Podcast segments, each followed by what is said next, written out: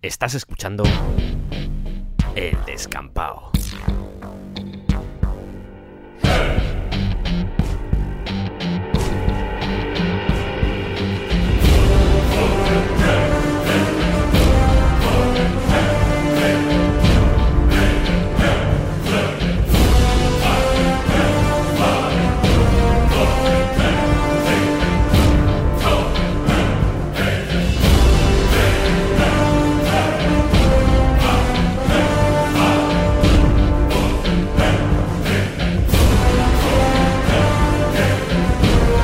Bienvenidos al descampado.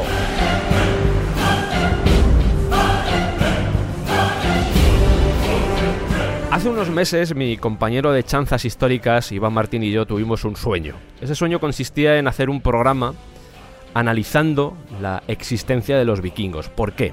Porque normalmente nos gusta recoger aquellas temáticas que han estado denostadas por la historia, ya sea por los mitos, ya sea por la leyenda, ya sea porque en muchos casos su historia la escribían otros y no ellos mismos. Y mm, en este caso, después de haber pasado por el mundo de los espartanos, por el mundo de los piratas y tantos otros que hemos analizado, ya os digo que es una temática que nos interesa mucho, llegamos a los vikingos. Y durante meses nos preparamos concienzudamente para sacar adelante un programa al menos, y digo esto de un programa al menos y me río por dentro porque es como menos mal, chavales, menos mal, pero un programa al menos que desvelara lo que hay detrás de ese telón de los vikingos que incluso nosotros mismos cuando lo estábamos haciendo, y esto es algo que he comentado ya en anteriores episodios, pues nos sorprendimos porque era como, ostras, es que esto no se suele contar, no nos llega esta información. ¿Por qué? Es muy interesante contemplar la historia desde un punto de vista crítico y es lo que hemos intentado hacer no solo con los vikingos, sino con básicamente con casi todos los contenidos que hacemos en el descampado.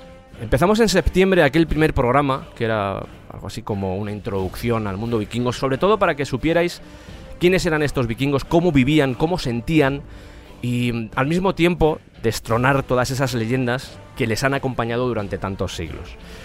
Nos encontramos a día de hoy con cinco programas en los que hemos analizado su presencia en el mundo de la guerra, el papel de la mujer dentro de su sociedad.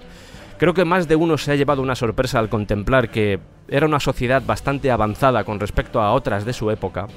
Y hoy por fin estamos frente a un programa muy especial que es como la rúbrica, la firma de toda esta aventura que hemos hecho Iván y yo, que nos ha costado mucho esfuerzo pero que al final creo que está quedando una saga vikinga, sin ir más lejos. Además es bonito que podamos utilizar la palabra saga, dado el contexto que tiene esa palabra dentro del mundo vikingo.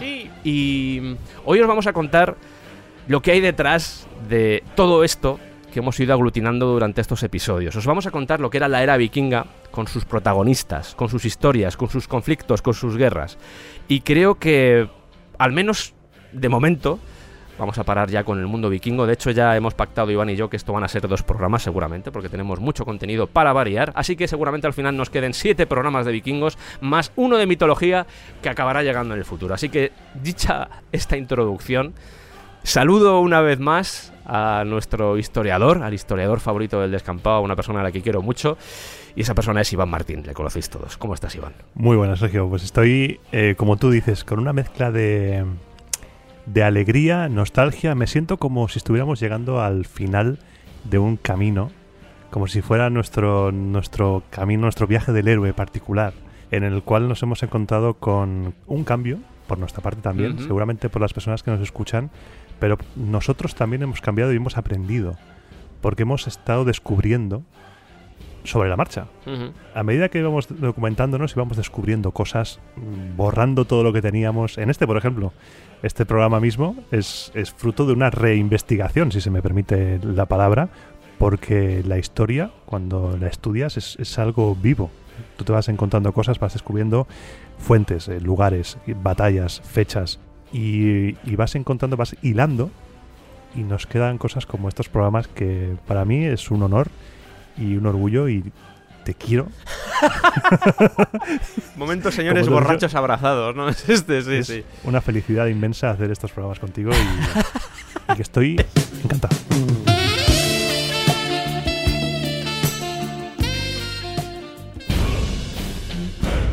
Menudo cambio.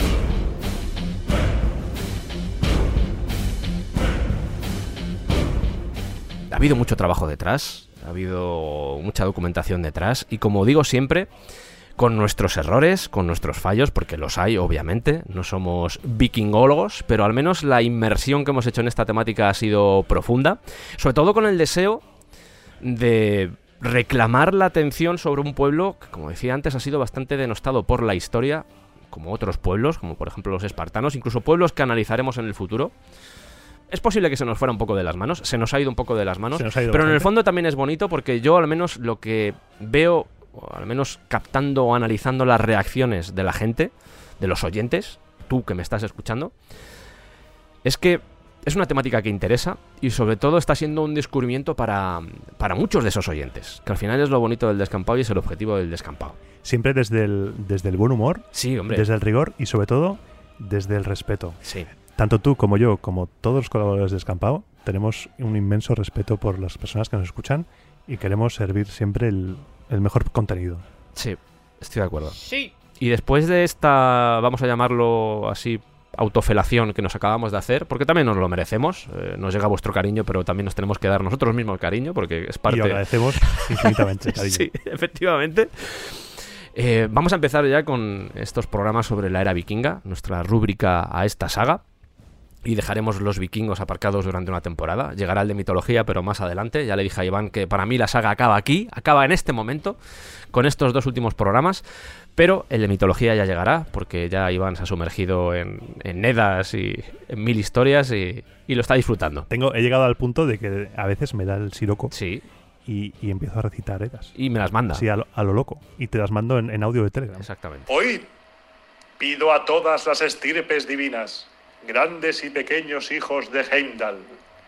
Me pides, oh Padre de los caídos, que te refiera a las más viejas historias que puedo recordar. Si este es el primer programa que escucháis del descampado y relacionado sobre todo con el tema de los vikingos, os recomendamos que escuchéis los anteriores. Esta es una recomendación que he hecho en el resto de episodios, pero creo que es básico porque al final esto es una saga y esto es como pillar una serie de televisión y ver el último capítulo y decir, no he entendido nada. Muy bien. Aunque entramos ya en el tema, quería aclarar ciertas cosas, sobre todo para entender lo que fue la era vikinga en sí, el periodo que va del 793 hasta el 1066. Vamos a ver hoy por qué justamente se delimita de esa forma. Y creo que una buena manera de iniciar esta aventura es volviendo al concepto del Strandhog, que puede ser traducido como lucha sobre la arena o lucha en la playa. Sabéis que normalmente la táctica que usaban los vikingos para pues, hacer sus saqueos, esa guerra relámpago, consistía en llegar a la costa y saquear. Pero esta execrable actividad empezaba, me ha costado, ¿eh? Empezaba mucho antes con una red de espías que a través de la observación controlaban elementos como por ejemplo las costumbres, las fiestas tradicionales, el propio idioma que tenían esos pueblos que estaban espiando, todo para recabar información y de esa forma pues hacer lo que comentábamos, un poco de broma, en tono de broma, eh, ese picking advisor, de poder decir, oye, en esta aldea o en este poblado o en esta abadía... Se saquea divinamente. Sí, sí, sí. Porque tenemos que pensar que tenían relación con otros pueblos, no solo ellos comerciaban, había un comercio previo a la era vikinga. Claro, Había relaciones entre diferentes pueblos, entonces era más sencillo quedarse con la copla, llegar a un pueblo y ver, uy, mira, uy, mm, mm, mm, tiene muy pocas defensas, no tiene ningunas. Ponerlo en, en la, en el- en la aplicación de Viking Advisor.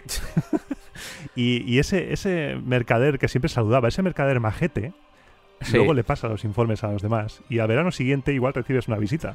pero no del mercader, ¿sabes? Pero no del mercader, sino de sus primos. O igual viene el mercader, pero viene con un hacha, ¿sabes? También puede ser. También puede ser. Exacto. Esto que dices es interesante porque la visión que tenían esos, eh, esos pueblos que comerciaban con los vikingos fue variando a medida que cada vez venían más vikingos a saquearles, porque hasta ese momento pues eran mercaderes y de repente empezó a variar al saqueo, porque ya no eran esos majetes comerciantes, sino que eran esas gentes que venían cada año, sobre todo por verano, a acabar con la vida y a robar el fruto de un año de trabajo. Claro, y si encima ves, por ejemplo, los francos comerciaban con, Sí. con armas. Les vendían armas a los nórdicos. De repente ves que, uy, qué hachas más bonitas. Hostia, es mi hacha. Ese hacha lo hice yo, ¿sabes? Me Es estás poco- matando con lo que te he vendido. Claro. El comercio se fue resintiendo cada vez más. Que esto del saqueo, de todas formas, eh, creo que es bastante básico, pero conviene recordarlo también porque a veces la visión que podemos tener de los vikingos o de los escandinavos, de los nórdicos, es bastante negativa, es normal, es una actividad fraudulenta, una, una actividad bastante nefanda, por llamarla así. Ha dicho nefanda, ¿no? Sí, sí, ha dicho nefanda, sí. Ah, vale. Muy bien. Esto de saquear era la mejor forma de costear las guerras, porque establecías un objetivo que estaba, pongamos, a 2.000 kilómetros y hasta que tu ejército llegaba a esos 2.000 kilómetros eh, tenían que sobrevivir de alguna forma. Y ya lo hemos contado, por ejemplo, cuando hablamos de los espartanos, nos centramos mucho en cómo sobrevivía un ejército, que es muy complicado, es muy complicado abastecer a un ejército. Acuérdate cuando, por ejemplo, estábamos hablando de la batalla de las Termópilas, lo que nos contaba... Esa, esa intendencia de millones de soldados persas.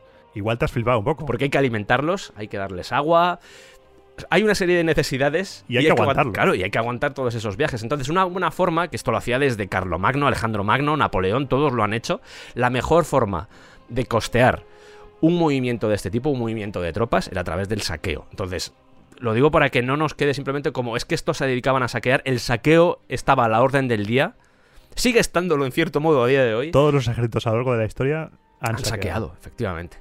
Efectivamente. Y de hecho, eh, al principio de lo que es la era vikinga, pues teníamos esos saqueos pequeños, porque todavía no habían perfeccionado mucho su táctica. Estos vikingos iban, como las abejas, iban libando y melificando de un punto a otro. Estás poético hoy, ¿eh? Deja de leer a Galdós. Que joder, es que estoy pegándome una turra de Galdós y me salen, salen estas mierdas. que No dejes de leerlo nunca, o sea, dale. De esos saqueos primigenios, en los que, como os comentábamos ya, no había líderes determinados, no había esos reyes que tenían ejércitos profesionales, se pasó precisamente a ejércitos más numerosos y ya al conflicto en sí. Esto es una cosa que mm, a veces no está del todo clara porque tenemos, eh, yo creo que la televisión o el cine ha distorsionado mucho la realidad en ese sentido y estamos acostumbrados. También es normal, es parte de la espectacularidad de las batallas en ese tipo de productos, como puede ser por ejemplo una película, pues cuanto más bestia sea esa batalla, más sangre haya, más gente muera, como que se disfruta más. Y tenemos esa imagen de batallas con miles de muertos ahí, una carnicería.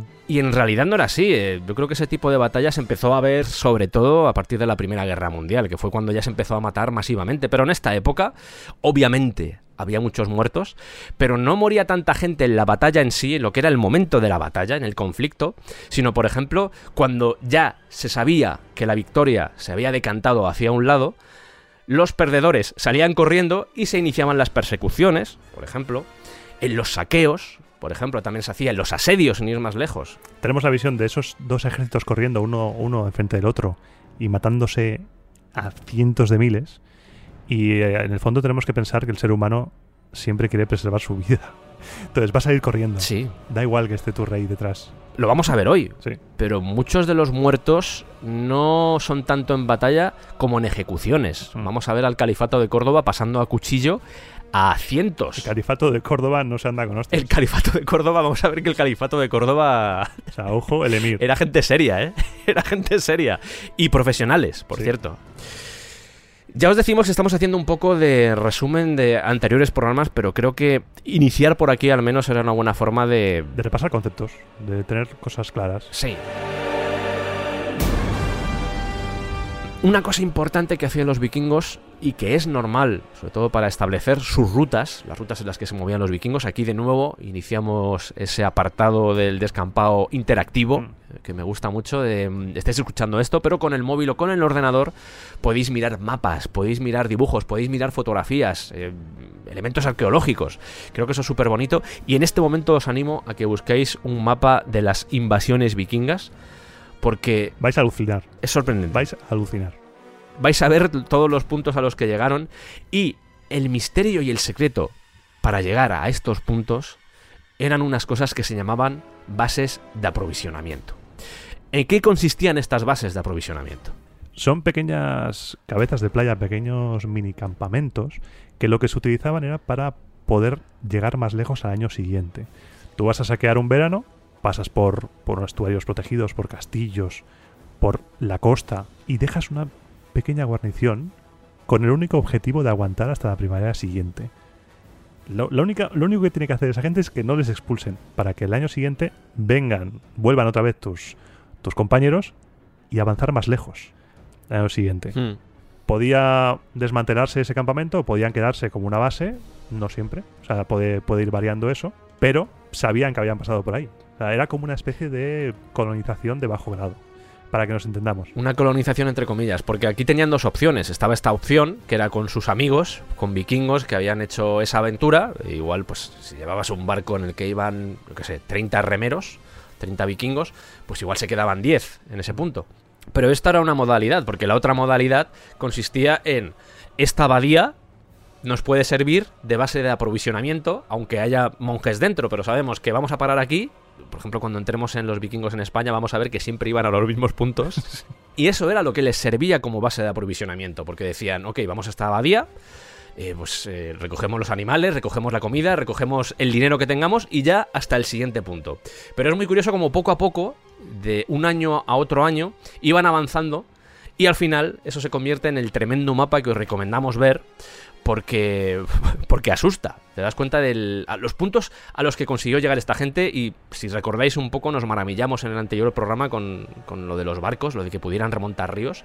Eso nos dejó alucinados. Muy poco calado. El, el poco calado de los barcos vikingos es increíble. Pero te das cuenta, por ejemplo, de todos los movimientos que tuvieron por el Atlántico, por el, por el Mediterráneo incluso, y te das cuenta de que parte del secreto era precisamente este, las bases de aprovisionamiento. El, ese Viking Advisor que habían construido a base de espionaje, a base de conquista y saqueo y de decir, oye, de un año para otro, esta gente igual se prepara para nosotros, pero... Pero igual no. En una abadía tampoco se van a poner muy serios con esto, o una iglesia, por ejemplo. En ocasiones hasta ellos mismos se quedaban dentro de esas abadías y echaban a la gente que había dentro. Esto variaba de un punto a otro. Se aprovechaban del miedo. Se aprovechaban del miedo. Es que el miedo al final es una forma de, de manipulación, no solo para los vikingos, sino para cualquier sociedad. Sí. El miedo es eh, la mejor forma de hacer que la gente actúe de la manera que tú quieres. Un, un tema de rabiosa actualidad. Un tema de rabiosa actualidad y que igual algún día podemos analizar y podemos tirar de Chomsky y toda esta gente que, que ha escrito mucho sobre ello. Por cerrar ya eh, todo el mundo del Strandhawk, eh, nosotros sobre todo nos hemos centrado en, en lo que eran las batallas pues, en las playas o en tierra. Pero también había batallas navales. Y a veces se dejan un poco de lado porque obviamente la labor de los vikingos siempre se ha vinculado mucho a esos vikingos, pues como hacíamos broma en, en el anterior programa, desembarcando en la orilla y atacando a todo el mundo. Corriendo a lo loco gritando. Claro, un poco también para jugar con el miedo, como bien decías tú. Sí. Pero también había batallas navales. Y aquí hay un elemento que quiero destacar porque los vikingos usaban una herramienta que se parece mucho a una que usaban los romanos, que es el corbus. ¿Qué es el corbus? Los romanos en general, y esto lo puede decir bien Iván, los romanos en general en el mundo naval tampoco destacaban mucho. Los romanos donde realmente eran buenos, donde realmente eran un ejército inexpugnable y posiblemente muy, muy, muy o casi imposible de vencer, era en tierra. Aunque tuvo, tuvo flotas importantes, tuvo, se, se tuvo que crear la, la flota, las clases romanas se tuvieron que crear para luchar contra enemigos que sí que manejaban los mares. La batalla en tierra era el gran fuerte del Imperio Romano. Claro, entonces, eh, sentido común. ¿De qué forma podemos hacer que una batalla naval se convierta en una batalla terrestre? Si tenemos la Tierra a kilómetros de distancia. Pues vamos a utilizar una especie de garfio, se lo tiramos al barco enemigo, lo acercamos a nosotros y ya creamos un ambiente que es casi terrestre, porque vamos a utilizar los barcos para combatir a ese ejército enemigo. Como plataforma, al abordaje. Los vikingos no tenían este Corbus, pero tenían algo parecido. Usaban, por ejemplo, cuerdas, usaban cadenas. Y lo que provocaba esto era, de nuevo, eh, yo creo que también siguiendo un poco la estela de los romanos, seguramente no se defendían, a pesar de que eran buenos navegantes. Una cosa es ser buen navegante y otra cosa es defenderte y ser buen combatiente en un medio como el marítimo, en un- una batalla naval. No es tan sencillo. Pero ellos se aprovechaban de la situación y decían, ¿dónde funcionamos bien nosotros? Por ejemplo, con las lanzas. Las lanzas en un barco lo que te posibilitan es atacar a cierta distancia al enemigo sin entrar en el cuerpo a cuerpo. Sí. Lo curioso es que antes de entrar en estos conflictos, los vikingos preparaban su barco. Y esto es maravilloso. Lo tuneaban. Lo tuneaban. O sea, cuando iban a entrar en combate, quitaban el mástil del barco y tiraban de remos. Entonces así, así evitaba que les atacaran, que se pudiera incendiar el mástil y la vela, por ejemplo. También se colocaban espolones desmontables y el, el mascarón de proa, el típico dragón de los Drakkar, también era de quita y pon. O sea, esto era el Ikea. Porque sobre todo el, el mascarón de prueba del dragón era un tema psicológico, era más simbólico Sí. que efectivo en batalla. O sea, eso. Si algo hemos aprendido de estos especiales de los vikingos, es que los nórdicos eran, ante todo, gente práctica. Y aquí igual. Mascarón de prueba fuera. Todo lo que moleste, fuera. Al combate, remo y a lanza, como tú has dicho, el gancho y lanza, que además lanza es el arma sagrada de Odín. Con lo que tiene mucho más componente simbólico, aparte de ser práctico, simbólico a nivel, a nivel religioso para ellos. Y la gran diferencia, por ejemplo, con el medio terrestre, que es cómo escapas. Porque o- te tiras al agua Y de ahí no, no te salva nadie. y suerte en la vida. Y suerte en la vida, porque en saber nadar quizás no sabían nadar mucho. Así que esto nos lleva a una cuestión que es que posiblemente las batallas navales al final eran más sanguinarias que las batallas terrestres. Porque, como os decíamos, las batallas terrestres, donde moría realmente la gente, eran ejecuciones y las persecuciones que se hacían después de las propias batallas.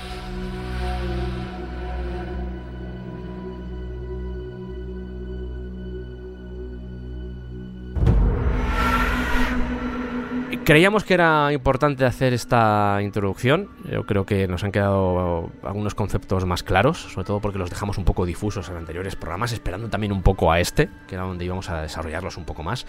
Y vamos a iniciar, vamos a viajar por fin, Iván. A la era vikinga. Vamos a irnos a, ese, a esas primeras etapas que ya en el fondo las hemos contado varias veces. Esto no deja de ser una especie de...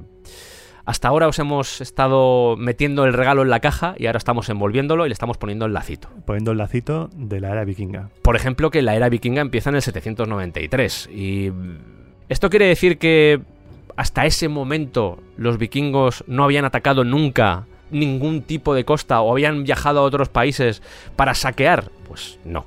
No. Claro, habíamos visto en, en otros programas, ya comentamos, la era vikinga no se inicia con, con un... se alza el telón y aparecen siete vikingos como si fuera un chiste. Hola, ¿qué tal? Claro, hola, ¿qué tal? Aquí estamos, venimos a saquear. No, no, aquí esta gente ya había, ya había atacado, ya habían estado en Portland, al sur de Inglaterra.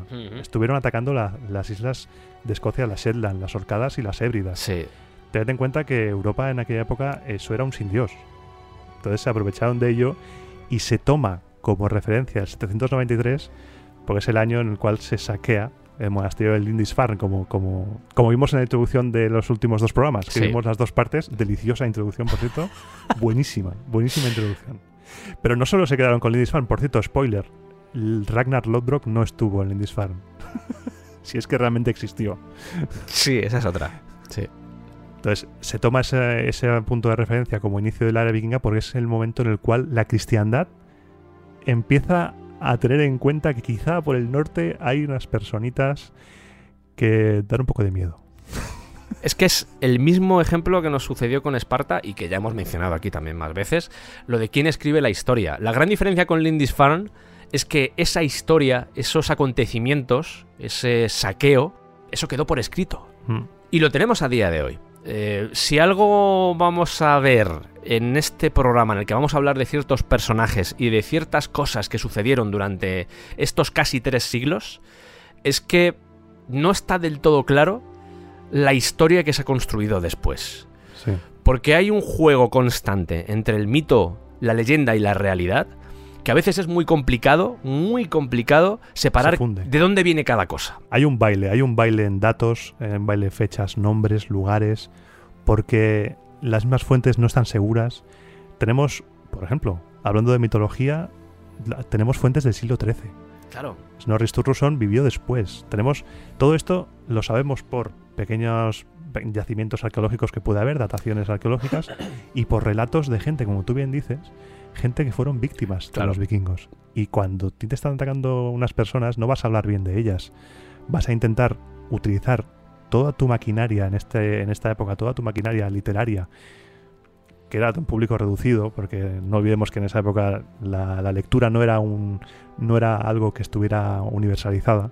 Entonces utilizabas estos hechos para lanzar una propaganda demonizante contra un pueblo que, si bien era muy fiero, se habían metido con la gente equivocada. Se juntaron aquí ambas cosas, el hambre y las ganas de comer.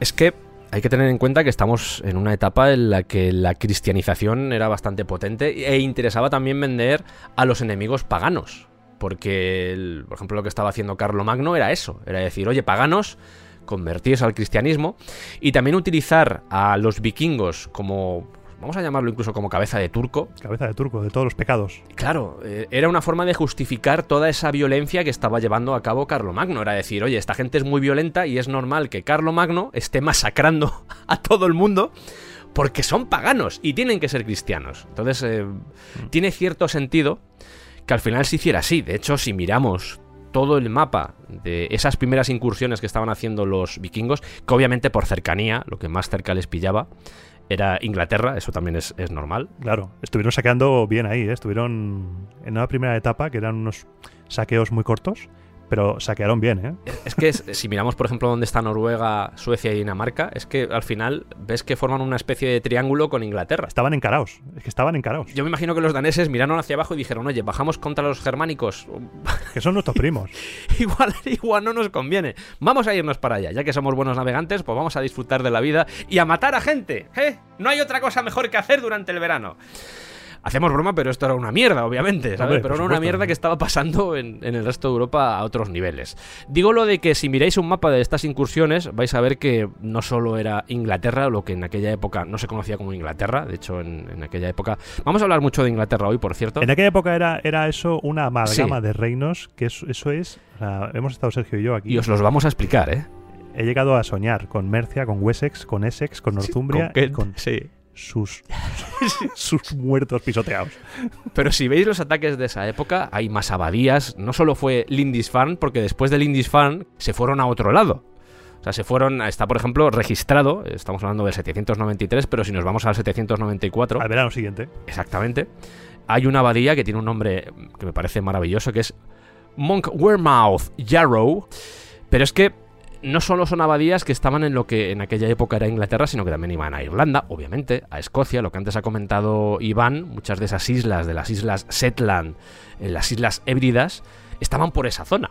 Y al final estamos hablando de, de que sí, Lindisfarne ha pasado la historia, pero hay muchas más. Sí, y algunos incluso que repitieron saqueo. Sí, Porque la abadía de Jonas Cottle está registrado en el 795, en el 802, les gustó y volvieron en el 806, y como tenían un poco de nostalgia, en el 825 volvieron a por más. que seguramente, y aquí volvemos a lo de siempre, seguramente esos son los registros que hay de ataques vikingos, pero no es descabellado pensar que seguramente había alguna especie de base de aprovisionamiento o precisamente esas fechas pertenecen a hechos más luctuosos, más tristes, más violentos y que por eso quedaron registrados, pero el resto de años era uno de esos puntos de aprovisionamiento, pasaban los vikingos, recogían lo que querían y se marchaban. Solo que en esos años hubo, por el motivo que fuera, porque intentaron defenderse, porque no aceptaron las cláusulas que les ponían los vikingos, pues los monjes intentaron pues, responder de alguna forma a los ataques vikingos Sí. y la cosa no terminó bien y por eso acabó registrado.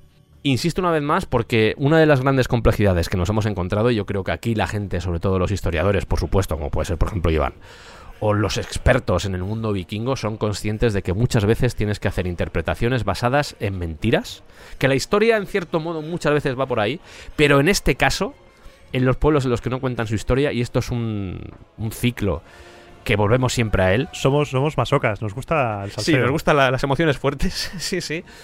Y en este caso nos hemos encontrado con ese gran, con ese gran obstáculo. Pero bueno, eh, os vamos a intentar contar al menos lo que hemos entendido nosotros, que no Sí. ha sido poco. Porque es que aquí, como tú decías antes, se junta la leyenda con la realidad, entre comillas. Porque si bien es cierto que hablaremos después de Ragnar Lodbrok como figura semilegendaria, luego se habla después Sí. de los hijos de Ragnar invadiendo Europa.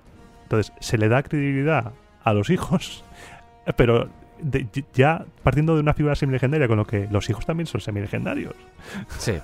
Aquí también entramos en, en lo que les gusta a las monarquías, entroncarse con, con figuras legendarias. Mm. Y tras la cristianización y la consolidación de los reinos de Suecia, Noruega y Dinamarca, a los tres reinos les gustó mucho mm, entroncarse con, con sus- su pasado más vikingo salvaje y mítico. Que es normal también, ¿eh? Sí, todos los pueblos lo han hecho. Julio César decía que su familia descendía de Venus. ah, por ejemplo, Se vino arriba Julio César un montón, ¿eh? O sea, Julio César se vino arribísimo. ¿con quién? Con Venus. Venga, porque sí. Por supuesto, todos estos pueblos nórdicos vieron que, oye, que lo de Inglaterra, por ejemplo, se les daba bien, pues, oye, encontraban poca resistencia, sacaban muchos frutos de sus incursiones y dijeron, oye, ¿y por qué no vamos a más sitios? Y ya empezaron, por ejemplo, a ir a los Países Bajos. Empezaron a moverse, es que ves la lista de ciudades y es tremenda. Empiezas a ver, por ejemplo, Córdoba, Sí. Sevilla, Lisboa, Burdeos, Toulouse. Estamos hablando ya de diferentes países, de lo que hoy es Francia, Ciudades saqueadas. de, de España, por ejemplo. Llegaron a Londres, por supuesto, también. Y aquí fue, sobre todo a partir ya de, pues bien entrado el siglo IX, cuando el resto de Europa ya empezó a correrse la voz y dijeron, oye, Ojo. ojo que esto se está yendo de madre y que esta gente es peligrosa. Sí. Insisto, Inglaterra, Francia, Italia, Alemania y, por supuesto, de aquí tampoco se escapó España. España. Así que, ¿qué estaba sucediendo en España durante la era vikinga? Vamos a ir con nuestra primera parte de... Vikingos en España. Temporada 1.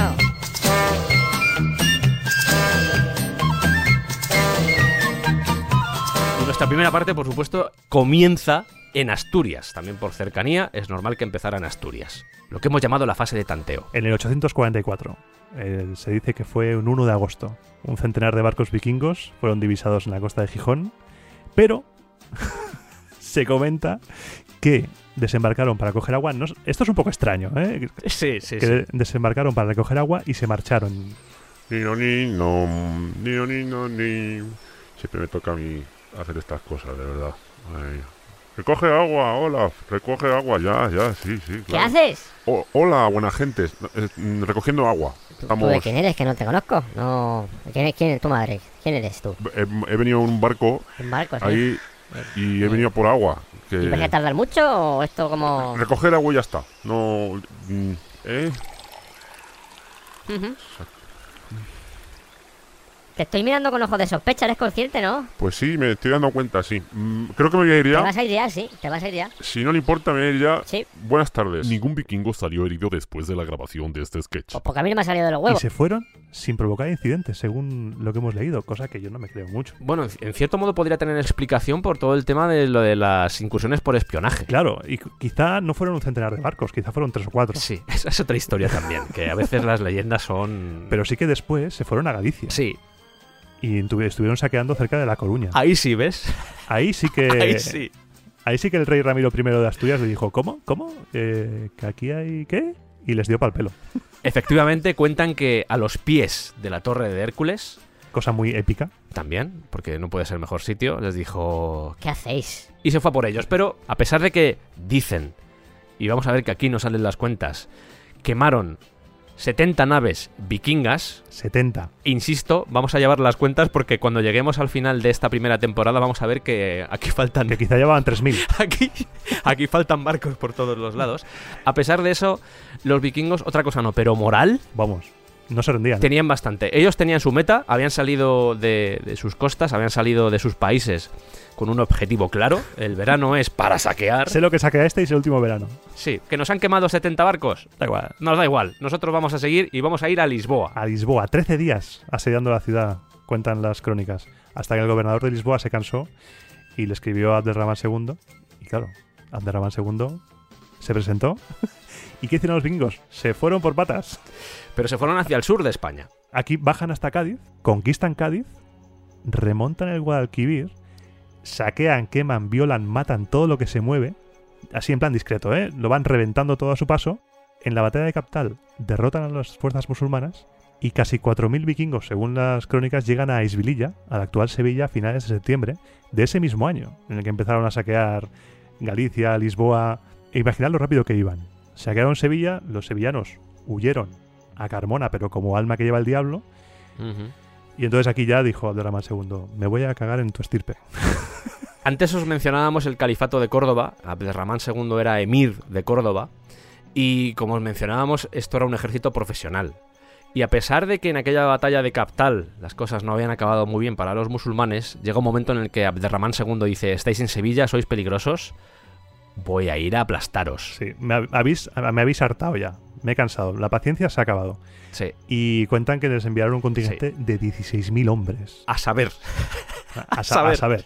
a saber. ¿Y cómo acabó ese enfrentamiento en, en las batallas de Morón y Tablada? Pues muy mal, acabó muy mal para los vikingos, porque Sí. aquí viene la, lo que hablábamos antes de que no se andan con bromas los musulmanes, porque se cuenta que, que 400 prisioneros fueron pasados a cuchillo y las cabezas de la mayoría de, los prisioneros pendieron de las palmeras de Sevilla. Y otros, y otros tantos fueron enterrados vivos, con la cabeza al descubierto, para ser pisoteados por caballos. Imaginad lo que hicieron los vikingos por ahí para recibir semejante trato. Luego aquí, fíjate, a mí me llamó la atención cuando estaba leyendo sobre esto, las diferentes tipologías que hay, eh, los resultados que tuvieron los vikingos. Porque tenemos, por ejemplo, estos vikingos que murieron, de hecho, de nuevo, se volvieron a quemar barcos. Otros 30, dicen 30, 50, ¿cuántos tenían? ¿Mil? Pero vamos a ver que sí, algunos fueron pasados a cuchillo, algunos fueron asesinados, ejecutados, que sería yo creo que en, en un contexto de guerra eh, sería la palabra adecuada. Pero también otros, por supuesto, otros huyeron, eso no se descarta. Pero lo que me sorprende es que algunos, no sé por qué motivo, puede haber incluso un motivo religioso, que aceptaran el Islam y muchos de esos guerreros vikingos se acabaron integrando en la sociedad de aquella época. Por ejemplo, muchos se quedaron a vivir en Córdoba. Sí, es muy curioso. Que se quedaran a vivir, se integraran con la población local, adoptaran costumbres musulmanas y se adaptaron a tal punto que, que a día de hoy hay una marca de, de quesos de, de Aljarafe. ¿Vas a hacer publicidad de un queso? Sí, porque es curioso. Porque es un, un queso que utiliza la, la misma receta, según dice la misma marca, receta vikinga, de cuando se juntaron aquí, se, se fundieron con la población local. Es interesante, a mí estas cosas me encantan. Ver cómo fluyen las poblaciones, cómo se, se deja su impronta un pueblo en un lugar.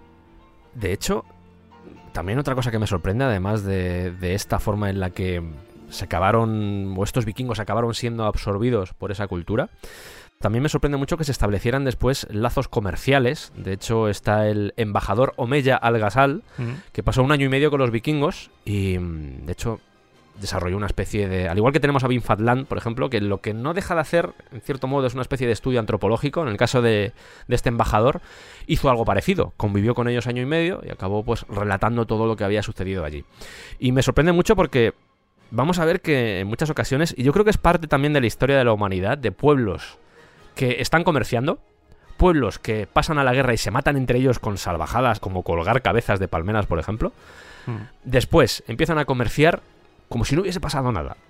Sí, yo creo que lo que lo que pasó entre los vikingos y, y el califato de Córdoba, yo estoy aquí lucubrando, ¿eh? es un respeto. Porque el califato de Córdoba era un ejército profesional y una fuerza a tener en cuenta. Y si algo tenían también los vikingos era un gran respeto por, la- por gente que, era, que veían la vida como ellos. Y claro, habrán dicho, hostia, mm, este, este ejército es potente, vamos a hablar con vosotros. Tú saqueas a la gente que está por debajo de ti. Sí. Pero a la gente que está por encima de ti a nivel bélico, no la saqueas. No. Tratas con ella comercialmente. Exacto. Eso con, el, muy con el pez grande no te lleves mal. A pesar de que vamos a ver que en el resto de temporadas parece ser que no tuvieron suficiente Vamos. y volvieron más veces. La moral, tenía más moral que el Alcoyano. Por eso, a pesar de eso, yo me imagino que eran diferentes expediciones, porque alguien con sentido común, después de que tuvieron que devolver parte del botín que habían conseguido para sobrevivir, porque os decíamos que había diferentes modalidades, de hecho me sorprende en realidad que haya tantas modalidades, esos que fueron absorbidos por la cultura, los que fueron ejecutados, luego otros que dijeron, oye, Pero vamos, sí. si nos dejáis irnos, os quedáis con todo lo que hemos recogido en todo nuestro viaje. Comida, rehenes, todo. Si nos dejáis. Que al final fue lo que supuestamente sucedió con algunos de ellos. Y fueron saqueando. Sí, se fueron por el Mediterráneo saqueando, ¿eh? Siguieron, sí, sí, siguieron. claro. claro, porque a la vuelta tienes que seguir. Si les has dado todo, Mm. tienes que seguir comiendo. Y en el fondo, pensando un poco como un vikingo, ok, el califato de Córdoba nos ha aplastado, nos ha dejado sin nada, pero volvemos a casa y a casa hay que llevar algo. Así que tenemos que dejarnos la vida en la vuelta saqueando todo lo que podamos. Mm. De hecho, em, eh, se cuentan historias de que algunos de ellos, en vez de volver a casa, se fueron en dirección al Mediterráneo. Pero os lo decimos, se hablaba de centenares de barcos, sinceramente me parecen muchos, aunque ya estáis empezando a ver algo interesante que es que estaban más organizados que al principio. El hecho de que fueran con un centenar de barcos, o por lo menos que se cuente eso, Al menos lo que evidencia o indica es que ya había más organización, porque no estamos hablando ya de esos primeros barcos que os comentábamos, por ejemplo, el, barco, eh, pues, el primer asedio o la primera incursión que hicieron los vikingos en Lindisfarne, sino que estamos hablando ya de que iban en serio. O sea, le habían pillado el gusto, habían visto que era pues, lo que comentábamos, saquear es la forma más sencilla de conseguir algo, es así de triste, sobre todo si sabes muy bien elegir a tus víctimas y sabes que están por debajo de ti. Y los vikingos eran muy funcionales, tenían muy claro a quién tenía que atacar. A veces encontraban huesos, como por ejemplo el califato de Córdoba, pero no era lo habitual. Eh, solían salir victoriosos porque tenían un tipo de, de forma de guerrear, que ya os contamos que era muy particular, ante el que el resto de ejércitos no estaban preparados. Y sobre todo tenían muy claro que a pesar del resultado de esas contiendas, el trabajo que habían hecho simplemente para llegar a Sevilla, si había un superviviente, eso serviría para que la siguiente expedición tuviera información valiosísima para repetir la gesta o al menos saber cómo llevar esa gesta adelante. Es decir, lo que comentábamos del Viking Advisor, aquí no había obviamente ni teléfonos ni ningún tipo de comunicación.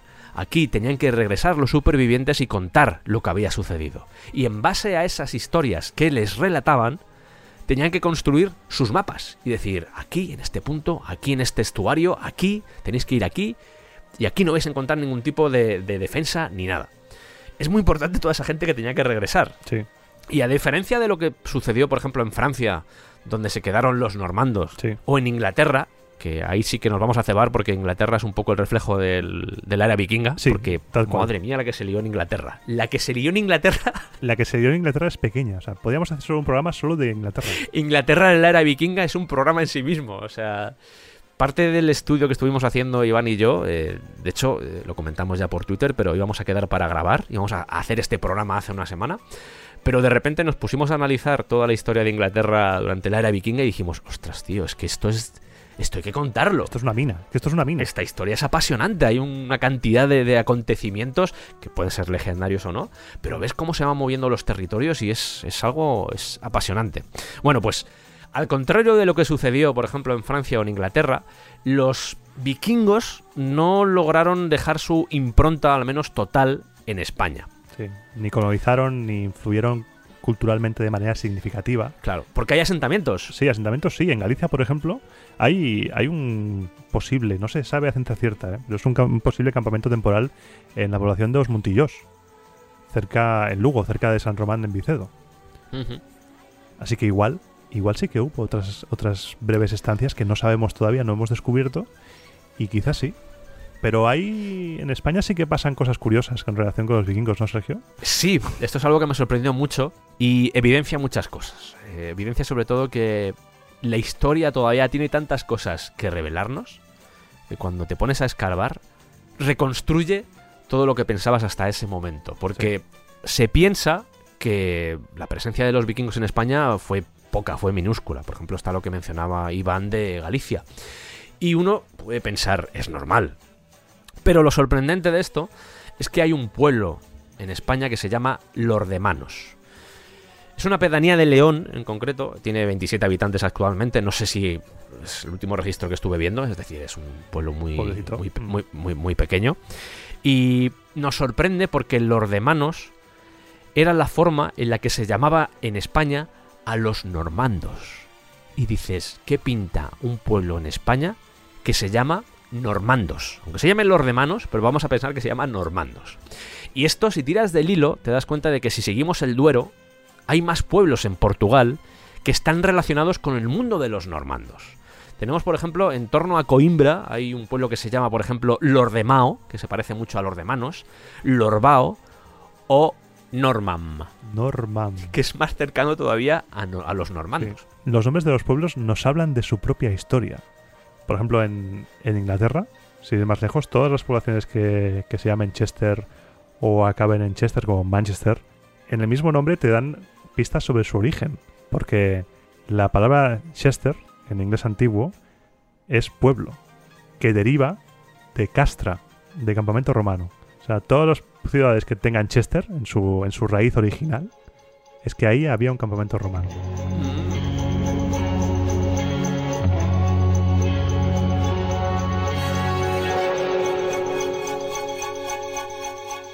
Lo llamativo es que esos pueblos, esos pueblos que pertenecen a Portugal o a España, están justo en la línea, prácticamente, de lo que era la separación entre la España cristiana y la España musulmana durante el siglo IX al siglo XI, que es lo que llama la atención. Y aquí la gran pregunta es, ¿por qué hay un pueblo que se llama Lordemanos? ¿Por qué se llama un pueblo normandos? Y esto seguramente tenga que ver con los reyes de León, porque los escandinavos tenían fama de ser buenos mercenarios.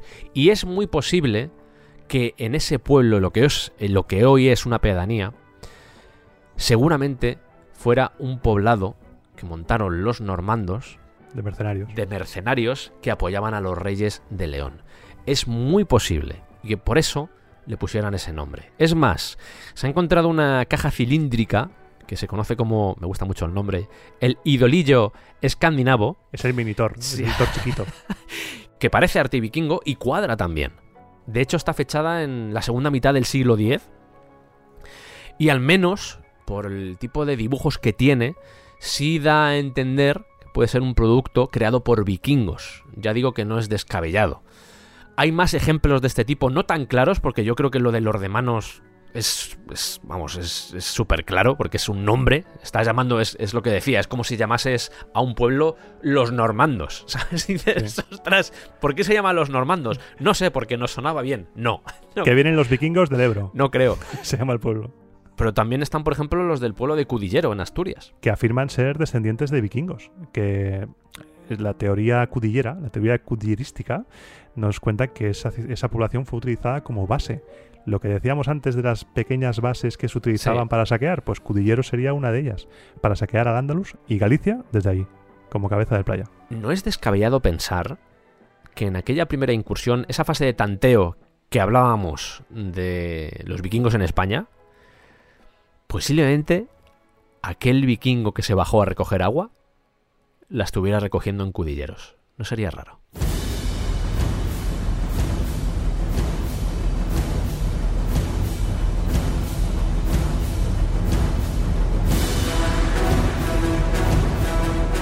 Vamos a ir con nuestro primer personaje, legendario, semi-legendario, como la leche, semidesnatado. Nuestro primer personaje semidesnatado del descampado de esta aventura vikinga, de esta era vikinga que estamos intentando desbrozar. Vamos a ir con Ragnar Lothbrok, que seguramente muchos conocéis por la serie Vikingos, aunque ya os digo que no tiene mucho que ver con esa figura, ese rey de Suecia y Dinamarca que estuvo dando guerra, nunca mejor dicho, durante los siglos 8 y 9. Sí, Ragnar Lodbrok, también conocido en su traducción como Ragnar Calzas Peludas. Me gusta mucho calzas peludas, ¿eh? Es muy, es muy bonito porque en uno de los relatos que, en los que se habla de él, se cuenta que para pelear con una serpiente gigante, Hmm. para conseguir el amor de una dama, tuvo que calzarse unos pantalones peludos para poder combatir contra ella. Es una figura, como tú bien has comentado, que se pierde en la bruma y se diluye entre lo que es historia y lo que es leyenda. Rey de Suecia, Dinamarca, entre los siglos VIII y IX. No conocemos mucho de su vida. Eh, Probablemente sería un, un caudillo vikingo, si hubiera existido. Probablemente sería un caudillo vikingo de la dinastía real sueca de los Yngling e hijo de, de Sigurd Ring. Y como comentábamos antes, se consideraba descendiente directo de Odín. A los, a los reyes les encanta emparentarse con los dioses. Aquí la duda que tengo es si él mismo se consideraba pariente directo de Odín o le consideraban pariente directo de Odín. Es la duda que tengo, ¿eh? Claro, porque si es, eres una figura destacada, como fuera de Ragnar en- en- dentro de esa historia, vamos a darlo por cierto. Todo lo que vamos Sí. a hablar es como que si fuera cierto. Venga. Su objetivo principal eran iglesias y monasterios cristianos, eran sus objetivos favoritos. Entonces, si tú eres un vikingo que tienes una relevancia tal y un halo de leyenda tal como para ser grande, tu mismo pueblo te considera hijo de un dios, descendiente de Odín. Odín, el padre de los dioses. Sí. Odín que todo lo sabe, Odín el padre de los caídos, Odín el de los mil nombres, como veremos en ese programa cuando Sí. llegue, pues este hombre se dedicaba a, a ser un pirata y saqueador. Un hijo de Odín, ¿no? Básicamente. Era un hijo de Odín, un hijo de Odín.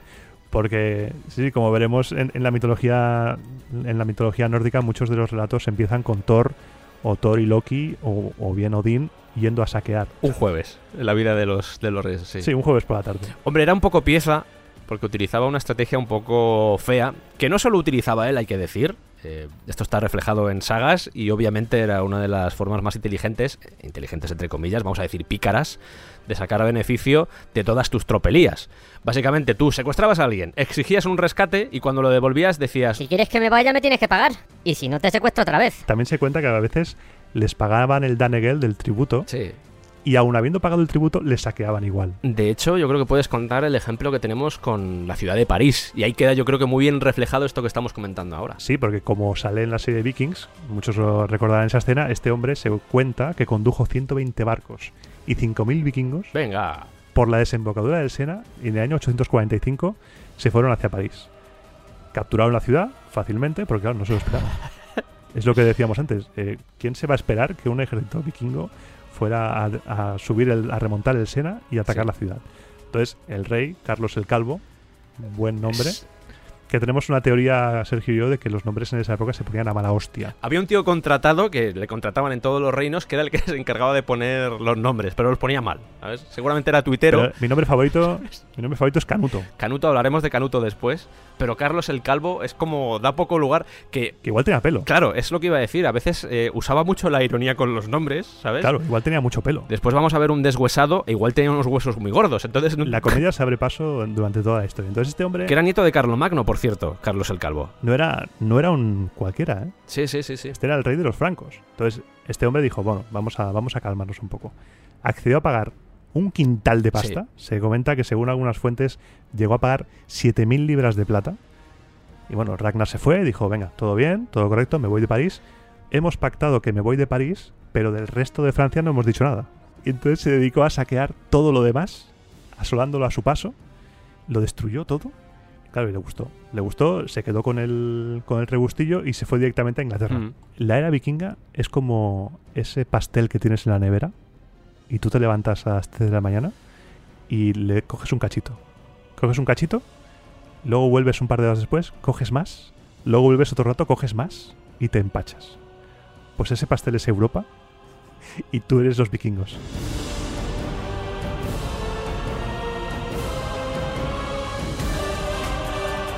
Y abrimos aquí las puertas de esta tramoya extraña en la que se convirtió Inglaterra durante esta época, en la que sucedieron muchas cosas, hubo mucho movimiento y esto parece una serie de televisión. Vais a, a quedaros muy sorprendidos, la verdad. Muy, muy lockers. Sí. Porque tenemos que, tenemos que tener la imagen clara de la Inglaterra de cómo estaba en ese momento. Y vamos a intentar explicarlo a pesar de que es bastante complejo y sobre todo con la intención de que, de que se entienda bien, porque en el fondo es la historia de una ambición, una ambición por parte de todos los protagonistas. Tenemos que irnos a mediados del siglo IX, tenemos una Inglaterra que está fracturada, y esto viene de la Britania romana, que estaba así hasta el siglo V, hasta lo que después sería la conquista normanda, que es un poco el spoiler de esta historia, que es el final. Inglaterra estaba dividida en siete reinos. Siete reinos que fueron moviéndose, desapareciendo, porque como bien mencionábamos, a veces uno absorbía a otro, de repente se independizaba, volvía, se independizaba. Por hacer un poco el dibujo de esta época, estamos hablando de- del reino de Northumbria, Mercia, Estanglia, Essex, Kent, Wessex y Sussex, o Sussex, como queréis decirlo. Mucho sex veo por todos los lados, ¿eh? De hecho, quizá algunos nombres, algunos nombres que has mencionado, Sergio, le sonará a la gente. Por ejemplo, el, el príncipe Harry y Meghan Markle, que están ahora de, de actualidad, son los duques de Sussex. Y el hermano del príncipe Carlos, eh, Eduardo, es el conde de Wessex. Se han mantenido como, como títulos nobiliarios estos reinos originales primigenios de la, de la, de la Britania postromana y anglosajona. Mientras que los noruegos estaban más enfocados en Irlanda, los daneses, que como hemos dicho, eso de viajar hacia abajo y enfrentarse a los germanos, pues les daba respeto, porque ellos sabían medir muy bien las fuerzas, estaban muy acostumbrados. Primos hermanos. Yo me imagino que también por potencial y por potencia Mm. bélica, seguramente dijeron, somos un reino Mm. relativamente pequeño y tenemos que ir hacia otro tipo de zonas. Y fueron los daneses, precisamente, los que empezaron a asolar Inglaterra. Aquí, de nuevo, descampado interactivo, buscad un mapa de cómo era Inglaterra en esa época porque va a ser más sencillo. Yo os lo voy a contar porque es complejo, pero es mucho más sencillo si veis un mapa. Incluso si veis un mapa, la evolución del mapa de Inglaterra durante estos siglos, seguramente hasta haya un vídeo por internet de estos vídeos que hacen a veces de time lapse, de estos que van pasando el tiempo y te van enseñando cómo las cosas eran de un siglo a otro o de unos años a otros. Son. Esos son maravillosos y podéis ver, seguramente conociendo cómo son los ingleses con su historia, es muy posible, estoy casi seguro de que seguramente haya algo con cómo funcionaba, cómo estaba construido el mapa de Inglaterra.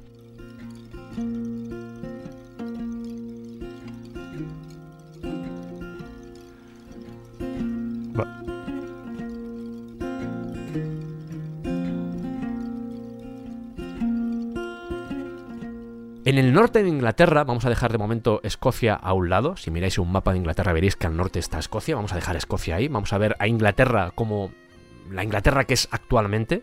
Justo en lo que sería el centro ya tirando hacia el sur estaría el reino de Mercia y a su derecha podríamos encontrar el reino de Estanglia y perteneciendo entre comillas a Wessex porque aquí yo he encontrado diferentes movimientos, he encontrado por ejemplo que durante una época Essex perteneció a Wessex, pero tenemos lugares como os mencionaba antes como por ejemplo Kent, que es muy importante dentro de la estructura de lo que era Inglaterra. Por lo general, estamos hablando de anglosajones, porque los anglos y los sajones se habían unido en el 827 y una modalidad más que era la parte de Gales, que está un poco olvidada, que justo estaría más o menos a la altura de Mercia y que está a la izquierda de Mercia. Esto si estáis viendo el mapa es mucho más sencillo. Tendría que ponerme muy puntilloso y dedicar mucho tiempo para decir, no, es que esto está al noreste, esto está al sureste, ¿vale? Yo más o menos he hecho un dibujo para que os hagáis a la idea. Pero bueno, ahí estaban Sí. los britanos, que no los bretones, que es diferente, los bretones vienen de los britanos, que precisamente salieron de ahí, y vamos a ver que en esta historia tampoco son muy importantes porque estaban a su bola. Los galeses realmente aquí están tranquilos. Porque además estamos en plena época artúrica. Todos estos siglos son la era artúrica. Y curiosamente, vamos a ver que al final es como si se sentaran en la frontera con Mercia, sacaran sus palomitas y dijeran, joder, esta película es muy divertida, ¿eh? Se ha quedado una tarde estupenda para ver gente pegándose. Entonces, tenemos una historia en la que, sobre todo, vamos a hablar de anglosajones, eh, de anglos y de sajones, y lo que conformaron al final ambos, y de nórdicos. Vamos a dejar a los britanos y sobre todo a los bretones que no pintan de momento nada en esta historia, aunque luego, De momento. aunque luego es posible que pinten algo más. Sí. Vamos a irnos al reino de Northumbria. Ahí estaba Aela II. Ahí estaba él a segundo, efectivamente, y precisamente el protagonista del que estábamos hablando, lo hemos dejado justo ahí, en ese momento en el que Llegando a Inglaterra. Exactamente, en ese momento en el que ya había pasado por el Sena, había hecho diferentes pues, actividades. Bastante divertidas para ellos, pero no tanto para la gente que la sufría. Eso es. Actividades piratas. Y entonces llegó al reino de Northumbria y se enfrentó a Ela, a Ela II, y fue derrotado. Por primera y última vez, supuestamente. Aquí queda muy bonito decir. Supuestamente, aquí ya es la leyenda. Ragnar jamás fue derrotado hasta el día de su muerte. Claro. Entonces lo capturaron Sí, y tuvo una forma de morir eh, bastante cruel. sí. Según el relato, lo arrojaron a un foso lleno de víboras. Mm. Como buen héroe, que fue Ragnar Calzas Peludas, no murió en silencio. Los buenos héroes tienen que morir lanzando una frase, una profecía O una maldición, como es este caso. o una maldición. Y en este caso dijo, ¿Cómo gruñirían los cerditos si supieran la situación del viejo jabalí? Que tú lo escuchas así y dices. Yo me imagino a Ela diciendo: ¿Qué dice? ¿Qué dice? ¿Qué dice? ¿Qué ¿Qué ha dice? ¿De qué habla? Bueno, pues estaba refiriendo a sus hijos en Claro. tierras vikingas, que cuando se enteraran de que su padre había sido arrojado a un foso lleno de víboras y que había fallecido a manos de Aela, pues se iban a cabrear un poco y posiblemente tomaran cartas en el asunto. sí, porque el jabalí tampoco eligió el jabalí al azar, porque el jabalí es un animal también muy protagonista en la mitología nórdica. Bueno, como- acuérdate que comentamos en- cuando hablamos de los berserks, eh, los guerreros jabalí. Sí.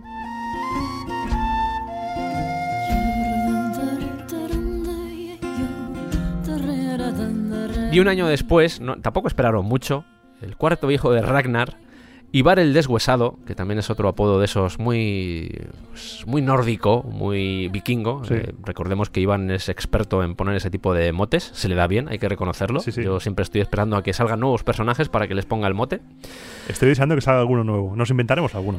Seguramente, seguramente salga alguno. Sí. Bueno, pues este Ivar el Deshuesado sale de su tierra en busca de venganza, porque hay que vengar el nombre de su padre, de ese Ragnar Lothbrok. comandando lo que se vino a llamar el Gran Ejército Pagano. Y aquí ya empezamos a ver que, mm, obviamente, en anteriores episodios de esta saga vikinga os hemos hablado de muchos barcos, pero este Gran Ejército Pagano es como ya el sumum y es como vamos a liarla, vamos a saco y Os vais a enterar. y esto ya es algo personal, que al final es un poco lo que esconde este movimiento de Ibar el Deshuesado. Venganza. Es básicamente eso, es decir, vamos a por todas a acabar con la vida de Aela.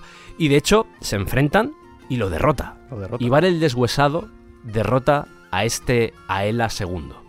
Y además, eh, poco yo creo que también basándose en la muerte que supuestamente le había dado a su padre. Sí. Y aquí ya entramos en el mundo de las diferentes sagas o las Sí. diferentes crónicas que nos llegan de esta historia, porque dependiendo de si vas a la crónica anglosajona o si vas a la saga de los hijos de Ragnar, los relatos varían. Porque, por ejemplo, la anglosajona no habla de que hubiera una ejecución a Aela, simplemente dice, bueno, pues que murió, se le derrotó y murió. Pero si nos vamos a las crónicas, a esa saga de los hijos de Ragnar, encontramos una cosa que se llama el águila de sangre. El águila de sangre. E Iván nos va a contar así muy resumidamente en qué consiste eso del águila de sangre. Si estáis comiendo, parad de comer, es la recomendación. Sí, por favor. El águila de sangre es, es una práctica que se utilizaba supuestamente en el sacrificio humano, en los ritos de sacrificios humanos. Y la acción es la siguiente. Cogías a la víctima y le abrías mm, desde la columna vertebral, cortándole las costillas y abriéndoselas.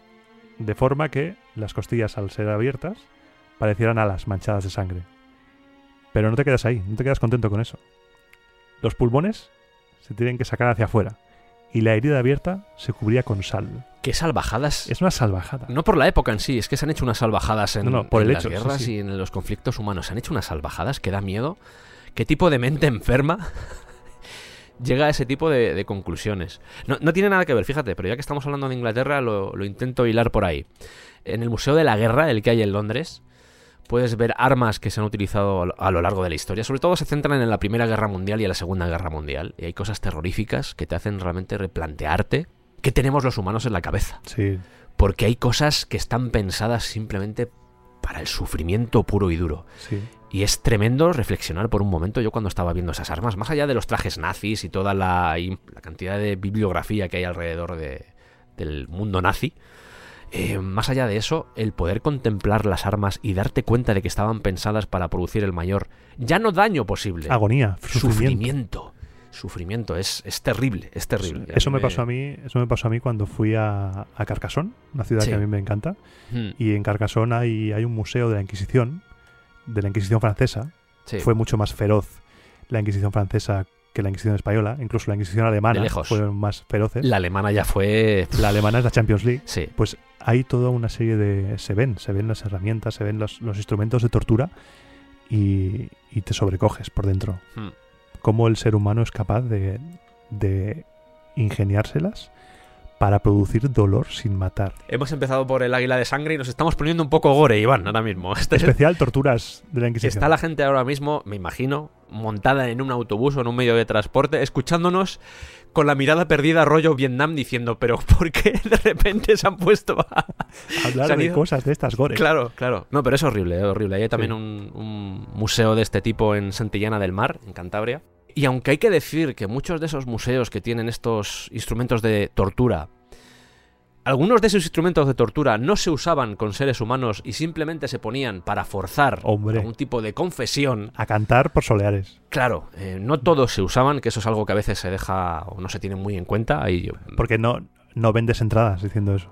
Claro, obviamente. Mm. Creo que en ocasiones incluso ellos mismos lo dicen, Mm. que se basan más en grabados que había en esa época de cómo se torturaba a la gente y de qué tipo de castigos o humillaciones se llevaban a cabo en, en esos, pues por ejemplo, en los herejes, sin ir más lejos, o en las brujas. Que eso también es un tema muy interesante. Sí, Y por cerrar ya esto, efectivamente, aunque la Inquisición española tiene una lista de atropellos bastante potente, ¿vale? Una lista de agravios importante. Como bien dices, la alemana o la francesa fueron mucho peores El único problema es que la Inquisición española fue la última en desaparecer y como suele suceder con España, nos llevamos toda la leyenda negra de la Inquisición. Tela, ¿eh? Y lo de los franceses con los cátaros, Sí. eso daría para un especial, los cátaros y la cruzada albigense, porque no hay que olvidar que la cruzada contra los cátaros fue una cruzada contra cristianos, cristianos contra Sí.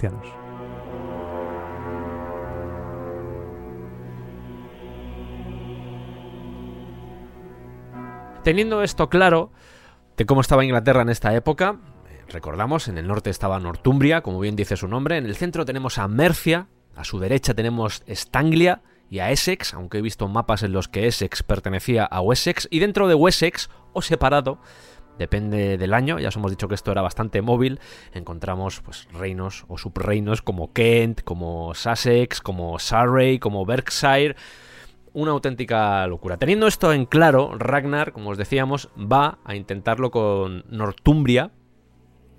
Le sale mal, va su hijo, le sale bien, y aquí empieza un poco la aventura danesa en Inglaterra, que vais a ver que da bastante de sí, porque tras conquistar Northumbria, se hacen con la capital, que es Euferwick, lo que sería la actual York, y ponen a un rey títere, que esto va a ser un clásico también, lo de decir, tengo una zona y qué mejor forma de mantener esa zona, el, el poder o la influencia en esa zona, que colocar normalmente a un rey títere que sea de esa zona, que también es algo muy inteligente para que la gente no se ponga nerviosa, para que, oye, sí, los daneses nos están conquistando, pero, joder, Pero es un tío de aquí. sí, es un tío de aquí, Y campechano. nos gobierna, que en este caso sería Ecberto de Northumbria.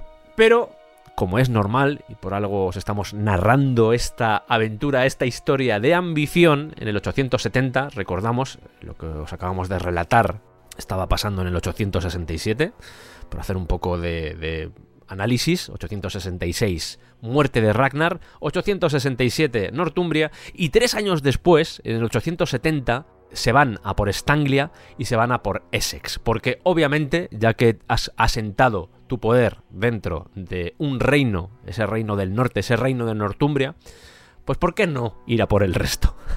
Es la, es la evolución de conquista natural. Desde Northumbria bajan hacia East Anglia y de ahí bajan hacia Essex. Porque para que nos orientemos, Essex está al este, Sussex al sur y Wessex al oeste. West, East, South. En inglés. Me llama la atención que siendo daneses, aunque puede tener una explicación, fueran del norte hacia el sur, en vez de ir del sur hacia el norte. Eh, hay dos posibles explicaciones, al menos viendo el mapa, se me ocurren dos cosas. En primer lugar, que ya tenían cierta experiencia atacando a los escoceses. Eso en primer lugar. Cuando habían estado en las hébridas, en ahorcadas. Eso es, eso es. Había un, también un, posiblemente un tema em, climático. Pero si te fijas en el mapa, Wessex es muy ancho, pero Northumbria es alargado hacia abajo. Sí. Entonces posiblemente eso también tuvo algo que ver. Porque era una zona que tenían más controlada. Esto reflexionando un poco en alto, intentando entender por qué, si a priori tenían zonas más cercanas, como podía ser, por ejemplo, East Anglia, por sin ir más lejos, más cerca de Dinamarca, se fueron directamente al norte. No sé, es algo que me llama la atención. Por supuesto, eh, con este arranque invasor, este intento de conquista por parte de los daneses, el resto de zonas eh, pues empezaron ya a ponerse nerviosas. Y es aquí cuando Etelredo, que era el rey de Wessex, y su hermano Alfredo, dicen eh, hay que impedir que esta gente siga avanzando más. Porque, recordemos, hasta ahora solo tenían el reino de Northumbria, pero veían que ya estaban atacando y que se estaban yendo a Estanglia y a Essex. Y empezaban a ser peligrosos. Más que nada porque de, porque de nuevo, si miráis el mapa, os daréis cuenta de que Essex está ya lindando con Wessex. Y como os decía antes, en su día, si miramos, por ejemplo, un mapa del 849, que curiosamente es cuando nace Alfredo, Alfredo el Grande, del que hablaremos después porque va a ser una pieza vital en esta partida de ajedrez que era Inglaterra. Si analizamos eh, ese mapa del 849 veremos que Essex pertenecía a Wessex, o al menos formaba parte del mismo, del mismo reino, ¿vale? Yo me imagino que era como una especie de condados, por entenderlo así. Dentro de los reinos había condados, y Essex era un condado de Wessex. Al menos lo que entiendo yo del mapa. Si alguno de vosotros que está escuchando esto sabe o tiene más información, ya sabéis que siempre podéis corregirnos, porque la historia es inabarcable, como mencionaba antes, y es muy complejo a veces dar los datos muy, muy, muy precisos. Lo intentamos de todas formas, ¿eh? En este momento, los, los nórdicos bajando hacia Essex estarían, estamos hablando de que estarían haciéndose dueños de norte a sur de unos 300 kilómetros. Una extensión de terreno superior en dos veces a Dinamarca de norte a sur. Sí. Se están haciendo con media Inglaterra.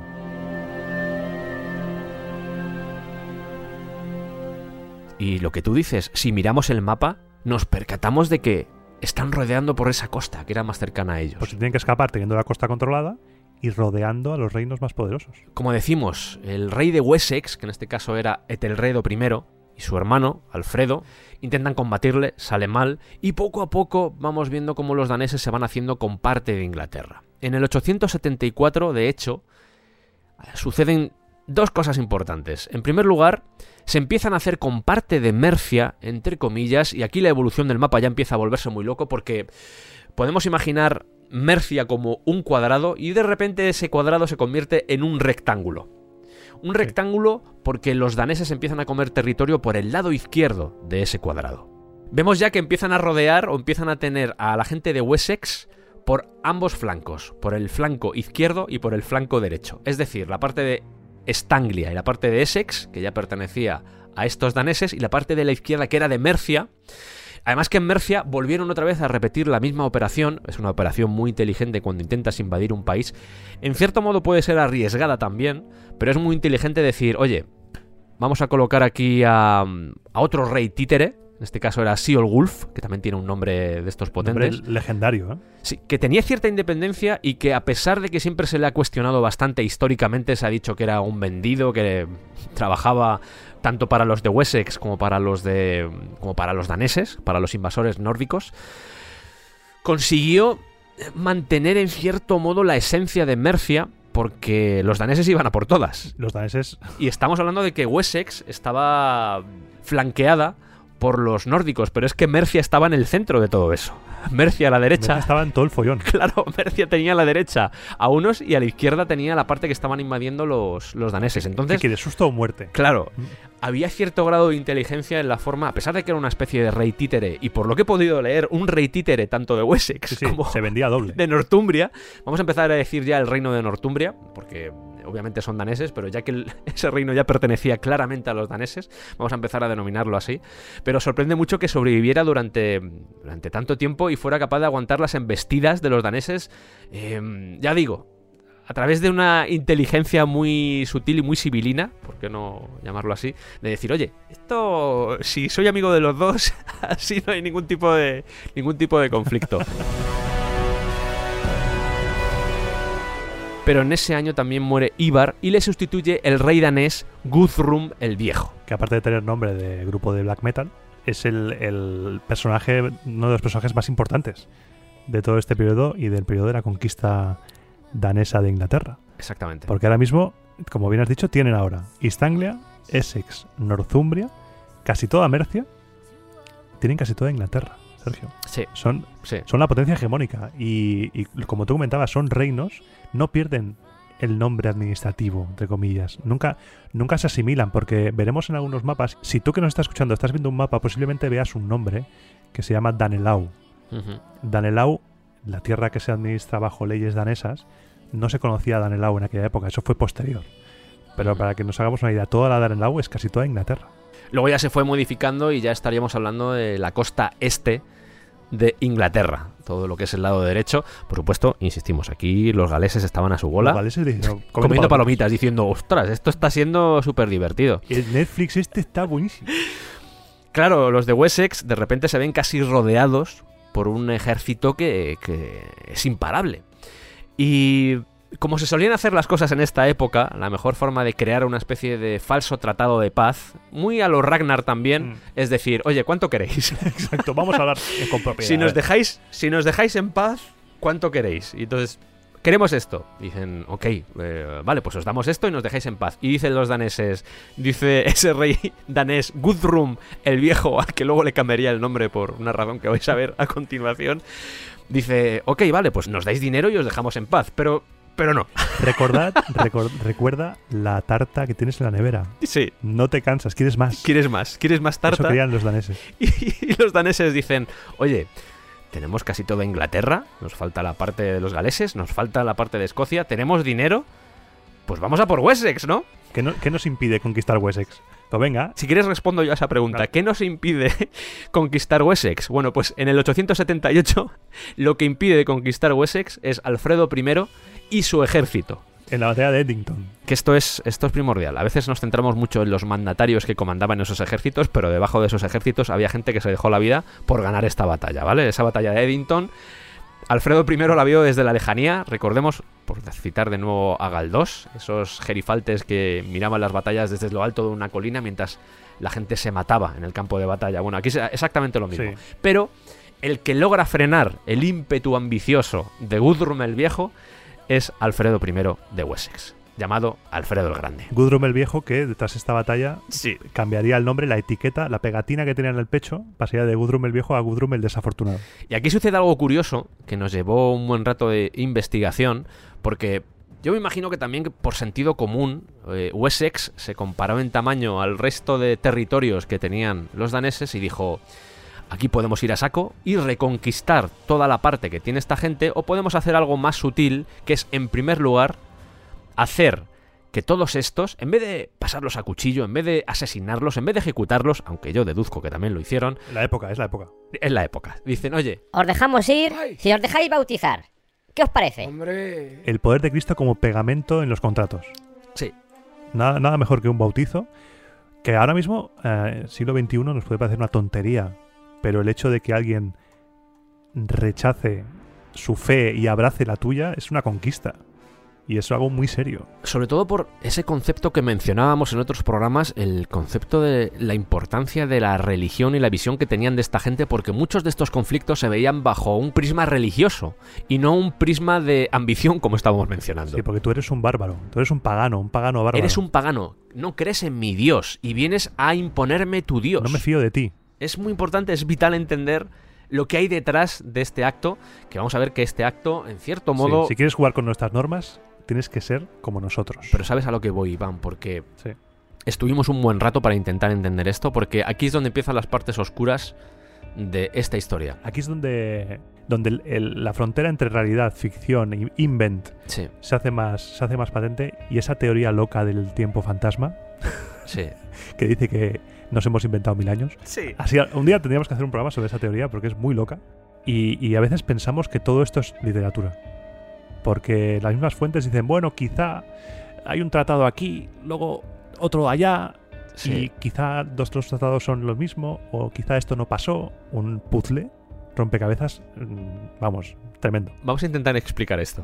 Eh, hay una cosa que se llama el Tratado de Wetmore y hay otra cosa que se llama Paz de Alfredo y Guthrum.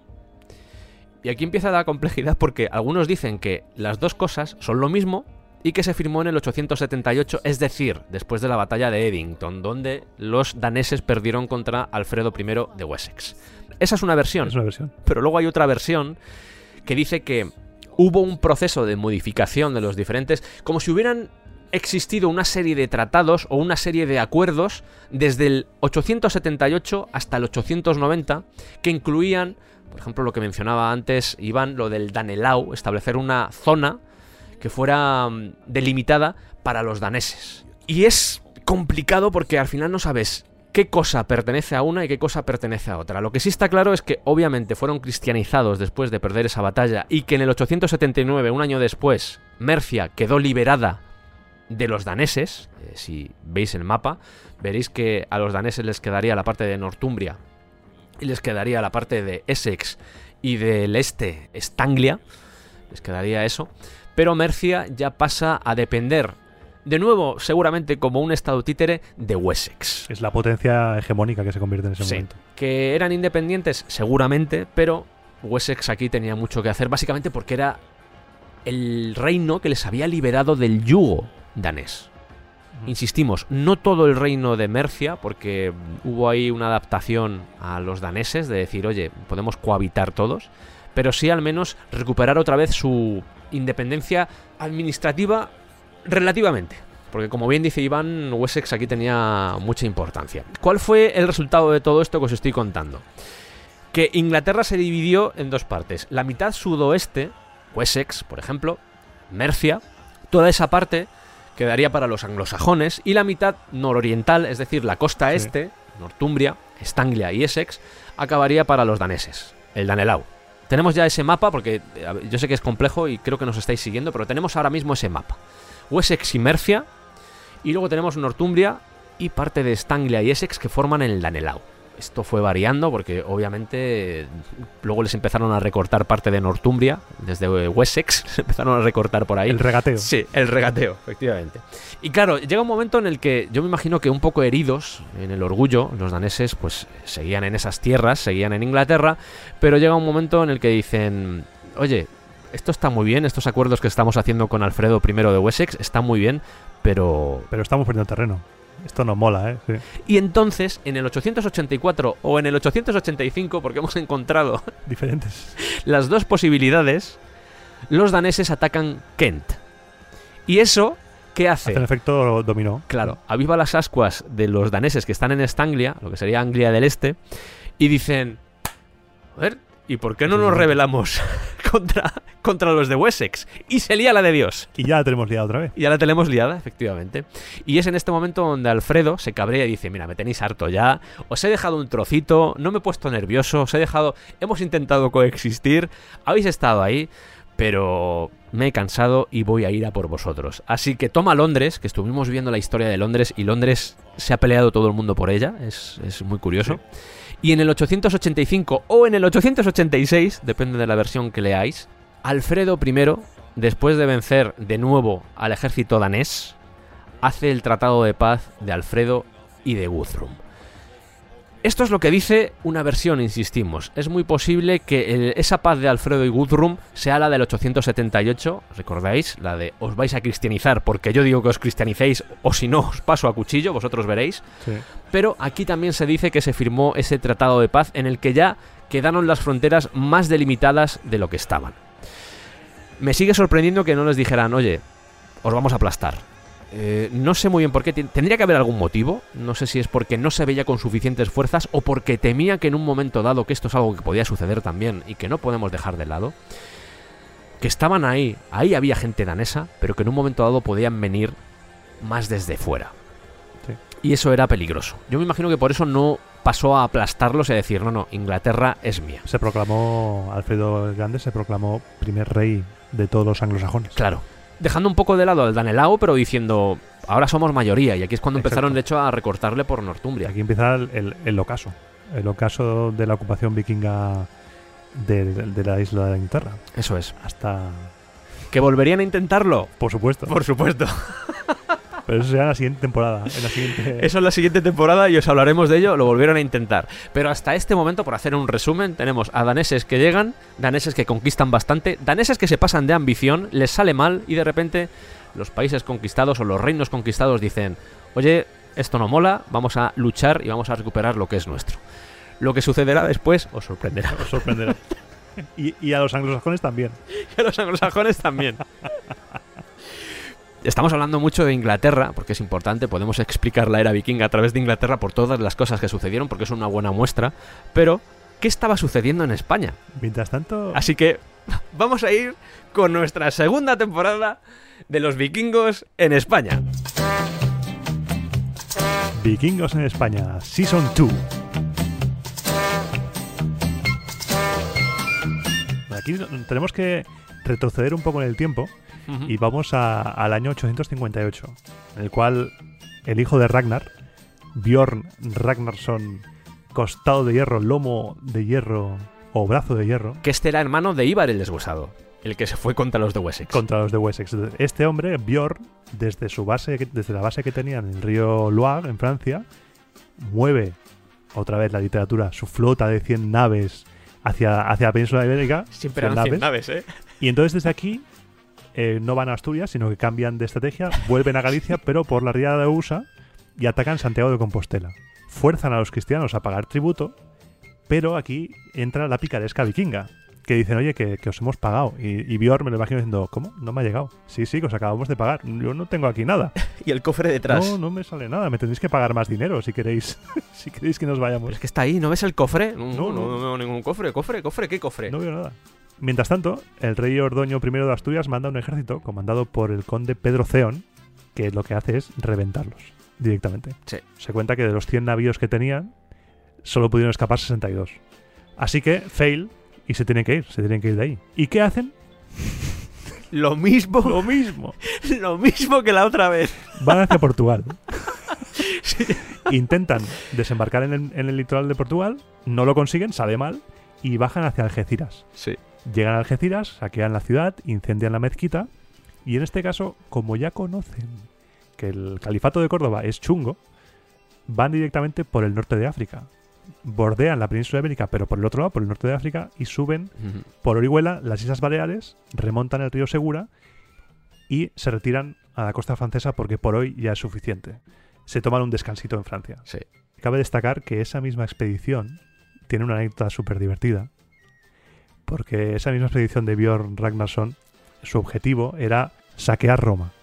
Porque habían leído relatos, lo típico que los comerciantes hablan de una gran ciudad hecha, hecha de mármol, que es enorme, que tiene riquezas. Pues esta gente dice, pues vamos a por ella. Entonces, bordean la costa italiana y remontan un río que se creen que es el Tíber. Sorpresa, no lo es remontan el río Magra en lugar del Tíber y en lugar de saquear Roma llegan a la ciudad de Luni, que también es una ciudad muy bonita, y del cabreo que se cogen al descubrir que eso no es Roma, lo saquean todo y lo incendian todo según la crónica. Y después de todas estas aventuras por Francia o por Italia, dicen, oye, yo creo que ya es hora de volver otra vez a España. Vamos a irnos a Pamplona remontando el río Ebro. Desde el delta del Ebro, estuvimos mirando el mapa, Sí. desde el delta del Ebro remontarlo hasta Pamplona Es una locura. y capturan al rey García Íñiguez de Pamplona, Sí. que tuvo que pagar 70.000 monedas para ser liberado. Claro, luego, pues con las bolsas llenas de oro, se vuelven los vikingos ahí bailando en sus barcos. le, le, le. Pero, sorpresa, ¿Por dónde hay que pasar? Porque han salido otra vez al Mediterráneo. ¿Y por dónde hay que salir? por el estrecho de Gibraltar. Claro. ¿Y quién está ahí? ¿Y quién está en el estrecho de Gibraltar? La flota del emir de Córdoba. Exactamente. Que claro, les estaba esperando y, y yo me los imagino como los yoyos. ¡Yotaro! ¡Dio!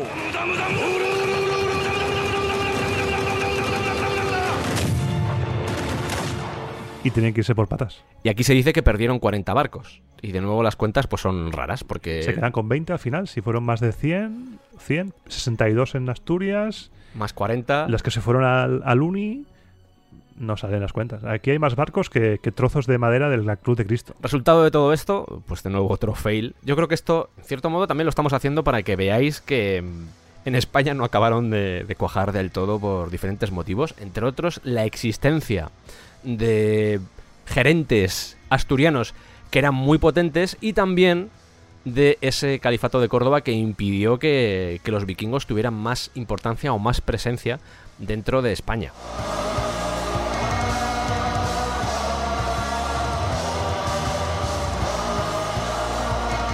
Después de esta panoplia de aventuras llevadas a cabo por los vikingos, donde la ambición a veces les jugaba malas pasadas, vamos a iniciar una nueva etapa del era vikinga, esta nueva etapa eh, en la que ya empiezan a consolidarse, en la que ya empiezan, ese proceso de colonización empieza a evolucionar aún más y sobre todo empieza a mm, fermentar el proceso de cristianización que ya os hemos contado en el anterior capítulo con ese, ese Guthrum teniendo que cristianizarse porque si no era pasado a cuchillo.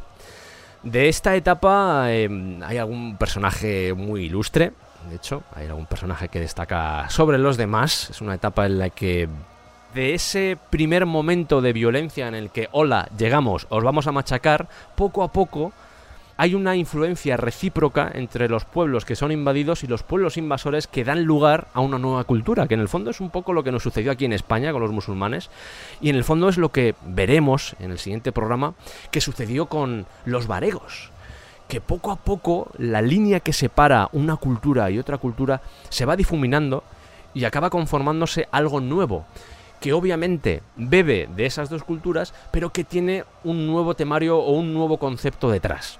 Sabiendo esto, eh, vamos a ir con ese personaje ilustre y vamos a ir con los normandos, esos hombres del norte, que se llaman así. Eh, y vamos a ir sobre todo con la historia de Rollo el Errante, Rolo. nuestro amigo Roth Granger, no tiene que ver nada con, con Harry Potter. Con Hermione.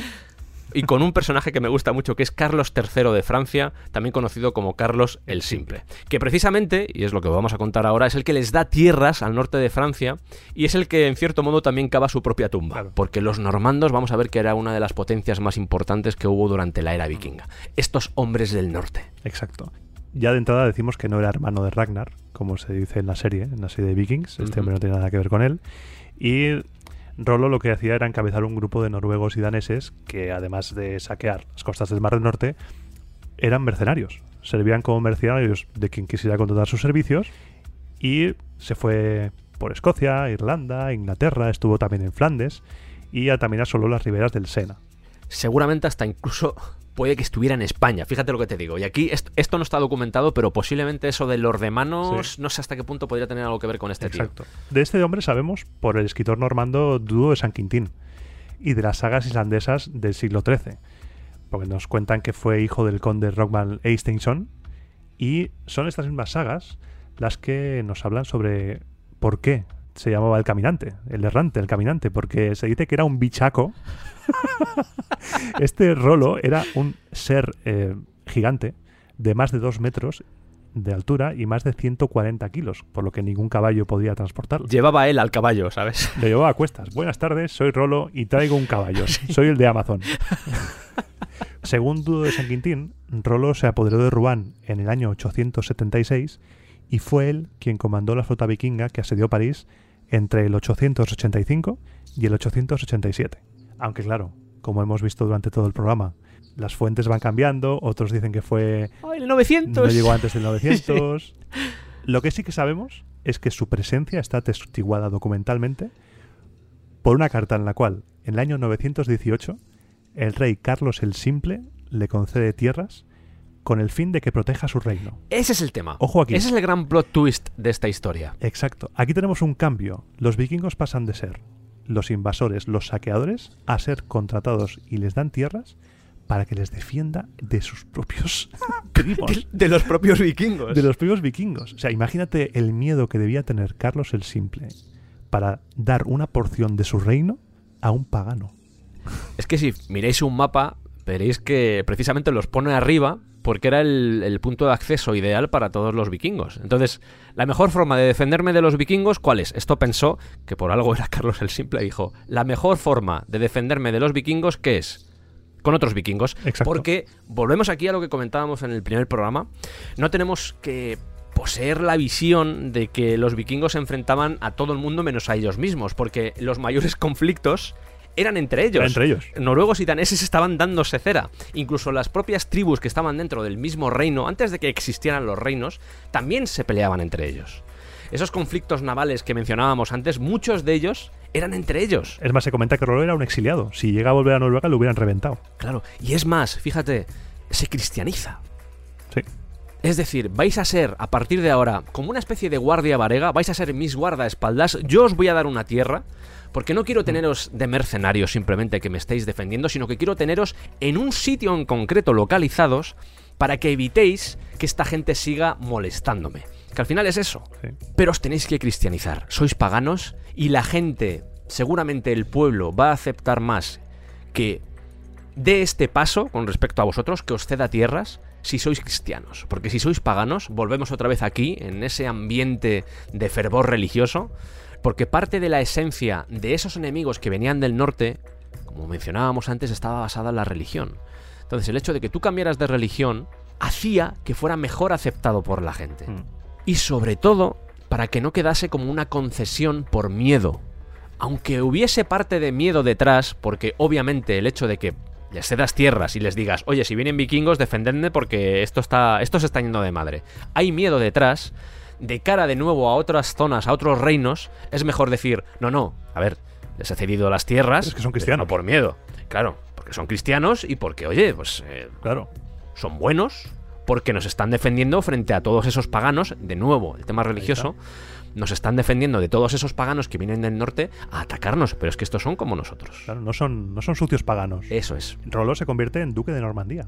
Toma ya. Se- hay, hay varias fuentes aquí. Se dice, por un lado, que se casa con Popa de Bayeux, la hija del conde de. Berengar de Ran, de Ran, De renes. de Rennes, y tuvo un hijo, Guillermo I Longsword.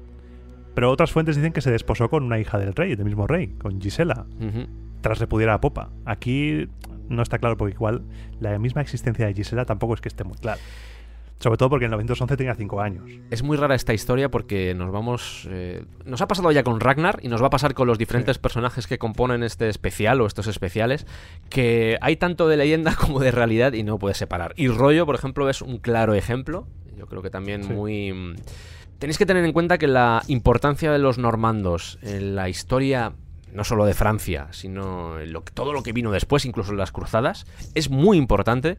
Y simplemente por ese hecho, se intentan explicar las cosas jugando o intentando justificar actos que en un momento dado pueden ser cuestionables a través de este tipo de detalles. Lo de Gisela, yo estuve buscando información y lo único que encontré es eh, no se sabe, Sí, no, aparece en ningún documento, no aparece en ninguna crónica, se supone que sí, pero se supone que no, no está evidenciado Mm. y aún así se asegura que tiene sentido, de nuevo, con el único fin de justificar los actos del rey, que era su hija. A mí me parece raro. Se reviste todo esto de realidad. Claro, por mucho que fueran polígamos, mm, me resulta raro que dijera, no, no, es que tengo a Popa, pero también tengo a Gisela, que es hija del rey. O una cosa u Sí. otra. Aquí no. Exacto. Eres cristiano. La poligamia la puedo entender desde el punto de vista de que eres pagano, pero es que ahora eres cristiano y esto aquí no, Exacto. no funciona así. Estas cosas aquí Claro. Aquí esta mierda, no. no. Esto lo haces en tu casa. Esto aquí no. Mientras vivas bajo mi techo, como dicen los padres, mientras vivas aquí bajo mi techo, no. Es más, hay una versión que cuenta que deja Popa, se va con Gisela, pero es que las crónicas o las leyendas, vamos a decir mejor, porque yo creo, yo creo que en este caso es más apropiado, dicen Sí. que una vez murió Gisela, se volvió con Popa. En plan, ole, oye, oye, que te acuerdas de mí, Sí. que estuvimos hace unos años que te repudié porque el rey me dijo tal, eh, que se ha muerto, Tuvimos a un hijo, además, con un apellido muy chulo, que es Espada Larga, oye. que fue bonito. ¿Sabes? Pues este hombre, como decíamos, se convirtió en duque de Normandía y dio, dio nombre a la región actual, de Nor- Normandía. Mil años después, la Normandía seguía siendo una región importante, el desembarco de Normandía. Y viene de ahí, los, los hombres del norte, normandos, que tendrán mucha importancia en la última parte de, de la era vikinga. Porque este hombre, de, de Rolo, desciende Guillermo I de Inglaterra, Guillermo Conquistador. Y a través de él es antepasado directo de prácticamente todos los monarcas europeos actuales. O sea, ¿realmente desaparecieron los vikingos? Dejo ahí la pregunta. Bueno, de hecho, sabes que hay estudios de, sobre Inglaterra en el que se dice que el Sí. 25% de la población es descendiente de Guillermo. Porque el conquistador, joder, Sí, conquistador a todos los niveles, ¿sabes? Es, es el Michael Bolton de la época, ¿sabes? a ese Julio Iglesias de Inglaterra. Aparte, Rolón eh, no se confirma, pero puede ser que sea el, eh, de ahí viene el desodorante de bola. Ostras, es que sabía que lo ibas a hacer. Es que sabía que lo ibas a hacer, ¿sabes? Ibas a hacer la coña. Mira que digo, ostras, ha estado aguantando durante Ha estado planeando, ha estado planeando durante todo el rato. Lo sé, lo has estado diciendo, has estado. Porque se conoce como, como rollo o como rollón, Sí, sí, ¿vale? yo. Que rollón también me gusta mucho, el rollón de Reyes. Por, ¿Sabes qué sería? Y otro rato, Rolón, si quieres, seguimos. Sí, sí. Y digo, verás, verás. Digo, se está conteniendo, no lo está soltando. Pero al final. La naturaleza del ser humano se abre camino Se abre siempre. camino, yo tiro la bomba de humo y me voy. Por cierto, la tumba de, de Rolón, el inventor de, Del del de bola, está en Rouen. Se puede O visitar. que sí. Se puede visitar. No está muy claro cuándo murió, pero. Está la tumba y luego hay una escultura, una, una Sí. escultura así que está de pie y con un bigotazo Sí. a lo, a lo Asterix, que es buenísimo.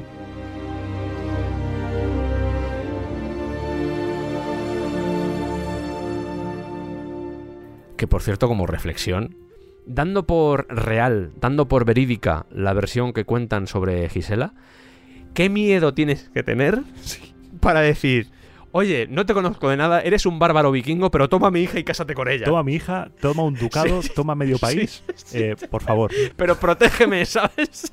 tómame a mí si es necesario, pero por favor, protégeme. Es que esta gente era, era muy chunga, ¿eh? sí, esta gente era muy chunga, sí. Vikingos, dos puntos. Gente muy chunga. Gente muy chunga, gente muy chunga.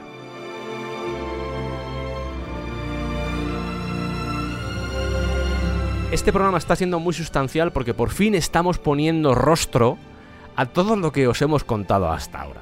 Porque sí, eh, está muy bien que os digamos cómo se comportaban en la guerra, Sí. pero por fin le estamos poniendo piel, estamos vistiendo todas esas historias que a un nivel antropológico igual son muy interesantes, pero claro, necesitamos también ejemplos y entender el significado que tenía este pueblo en su época. Y creo que por fin, en, este, en estos programas, tanto en esta primera parte como en la segunda que vendrá después, yo creo que va a quedar ya muy claro. Y todo lo que hemos construido, al final vamos a ponerle ya nuestro tejado.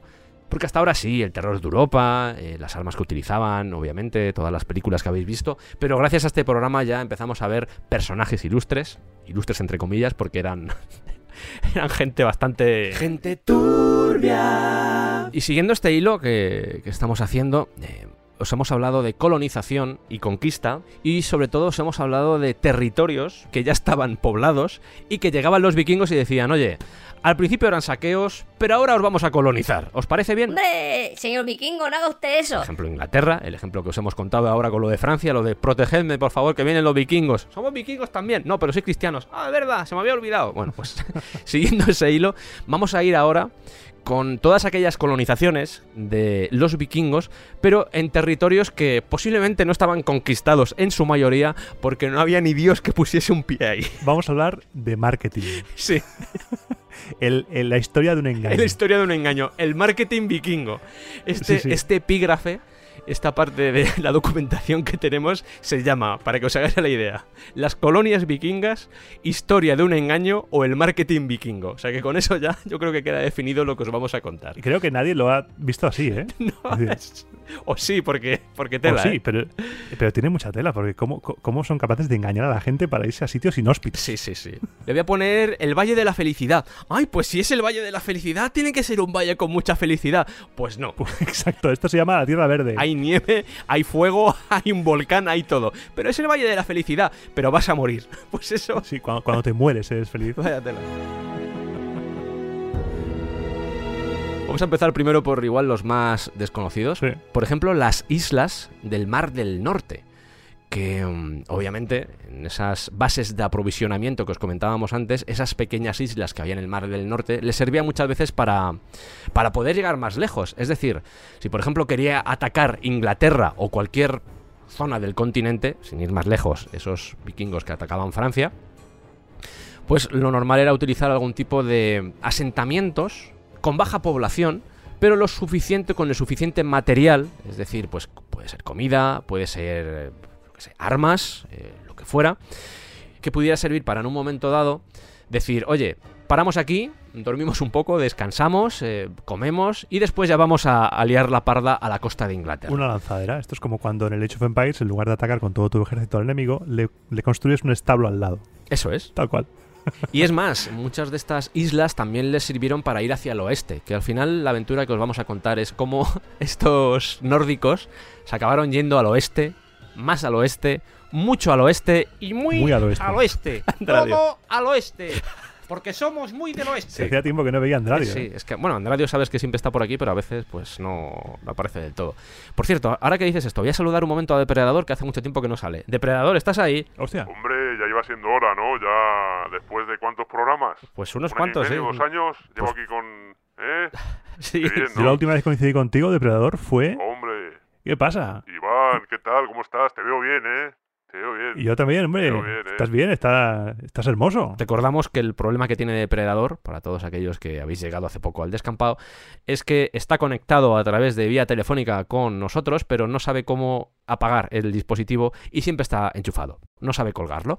Simplemente como... ¿Eso hace gracia o algo? o qué? No, no, no digo que haga gracia, simplemente que, que es así, no, no, no hay ningún tipo de... O sea, no, no hay mal... No, no estoy diciéndolo a malas. Ya, ya, ya. Seguimos, ¿no? sí, sí, podéis, podéis seguir. Ya hasta, hasta dentro de tres años, Iván. Que vaya bien. Venga, hasta luego. Ánimo. Es importante esto de lo de que tuvieran diferentes puntos para moverse porque, hay que decirlo, navegar en esta época no es tan sencillo como se puede ver a día de hoy. Obviamente tenían herramientas para hacerlo, pero es muy normal que este tipo de pueblos, pueblos navegantes, pueblos que tenían una tecnología muy avanzada a nivel naval, fueran casi siempre bordeando las costas porque meterte de lleno en el océano era arriesgado.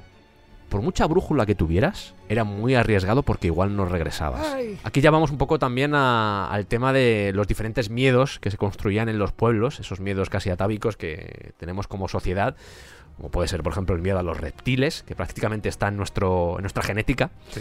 En este caso es exactamente lo mismo. Todos los monstruos marinos que se creaban en los relatos de los navegantes, en muchos casos estaban basados en este miedo a adentrarte en la inmensidad del océano, a no saber qué te podía pasar.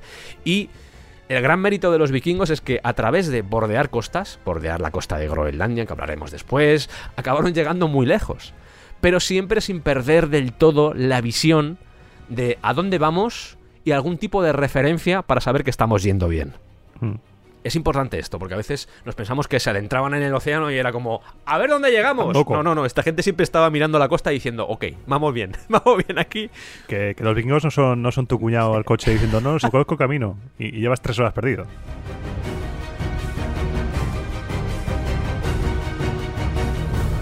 Pues si te parece, vamos a desgranar cuáles son las islas del Mar del Norte, Venga. porque algunas de ellas son bastante conocidas, Sí. al menos si estáis un poco dentro de este mundo vikingo, estáis un poco familiarizados con él, os va a sonar como por ejemplo las Islas Feroe. Sí, estas islas llegaron los nórdicos hacia el 800.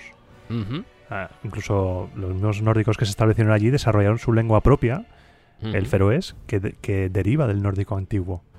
Actualmente pertenece a Dinamarca. A Dinamarca, efectivamente.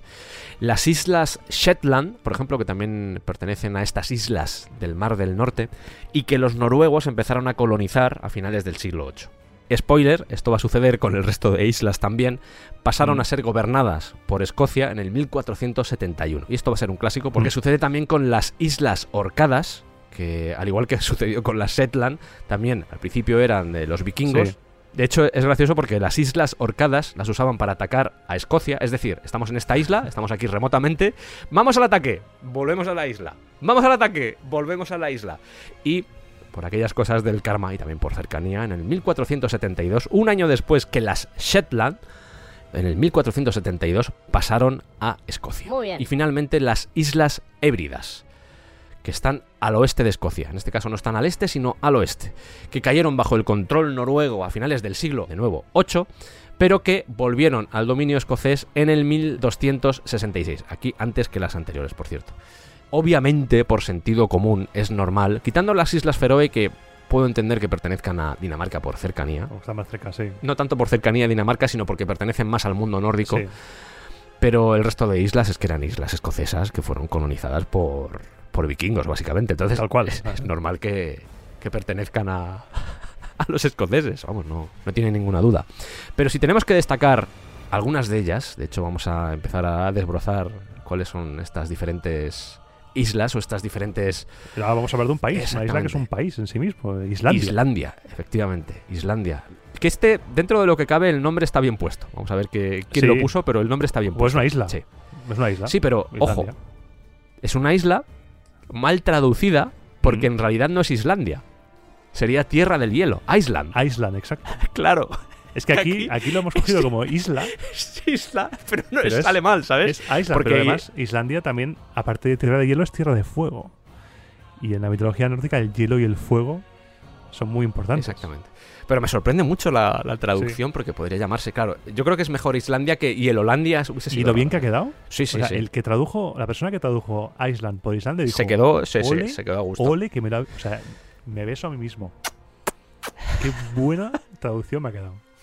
En Islandia ya había monjes irlandeses, que no islandeses, irlandeses, desde el año 700 y posiblemente desde antes. Desde antes Pero posiblemente. Se dice que fue descubierta, entre comillas, por estos eh, aguerridos guerreros que venían del norte.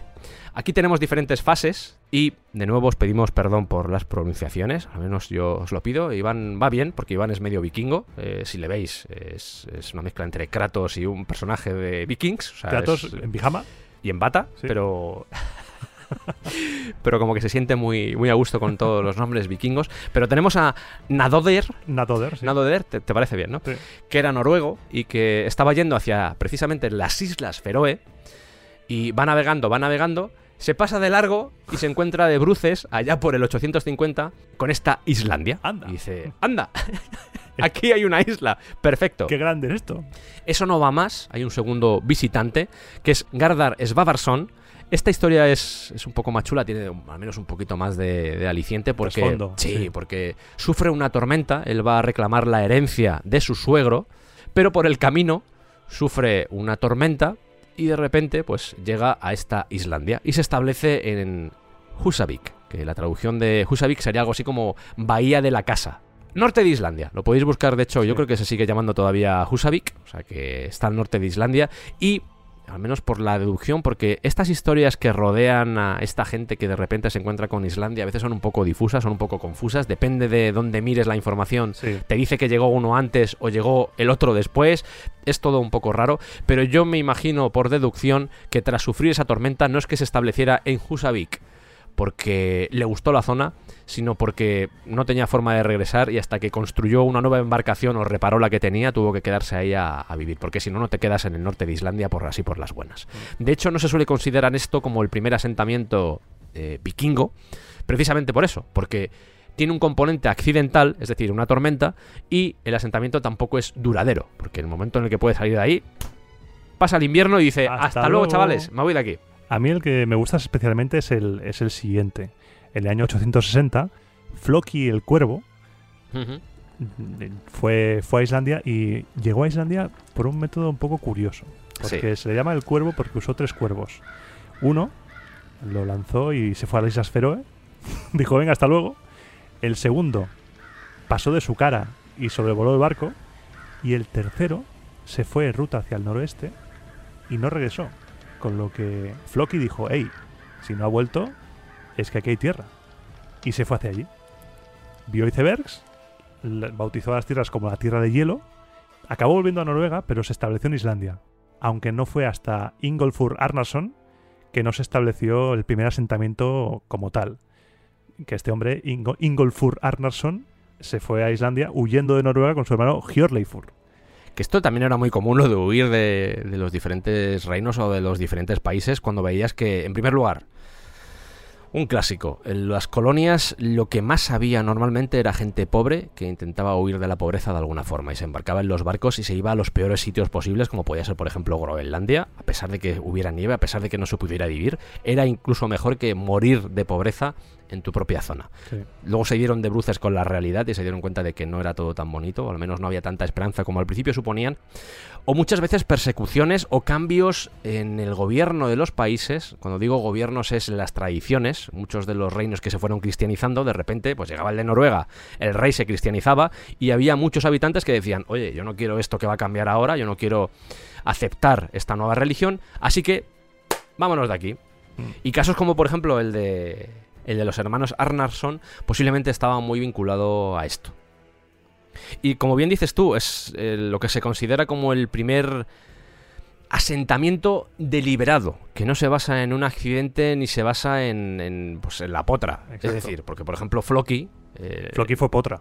usó los tres cuervos, uno volvió a las Islas Feroe, que era de donde había salido. Yo creo que él, eh, de hecho, estaba intentando encontrar Noruega, pero posiblemente tuvo algún tipo de programa, tuvo algún tipo de problema. Y sí, encontró Islandia, le puso el nombre, volvió a Islandia, pero eh, al menos eh, estos hermanos tenían claro que tenían que ir allí. Sí. Tenían claro que había que ir allí. Y yo creo que esta es la gran diferencia, esa deliberación, ese deseo de querer huir de Noruega para acabar en otra isla. ¿Y por qué es importante Ingolfur Arnarsson? Porque en el año 874 fundó Reykjavik, que es, cuya traducción es Bahía Humeante, Curioso eso, ¿eh? por el vapor de sus fuentes termales, la capital de Islandia.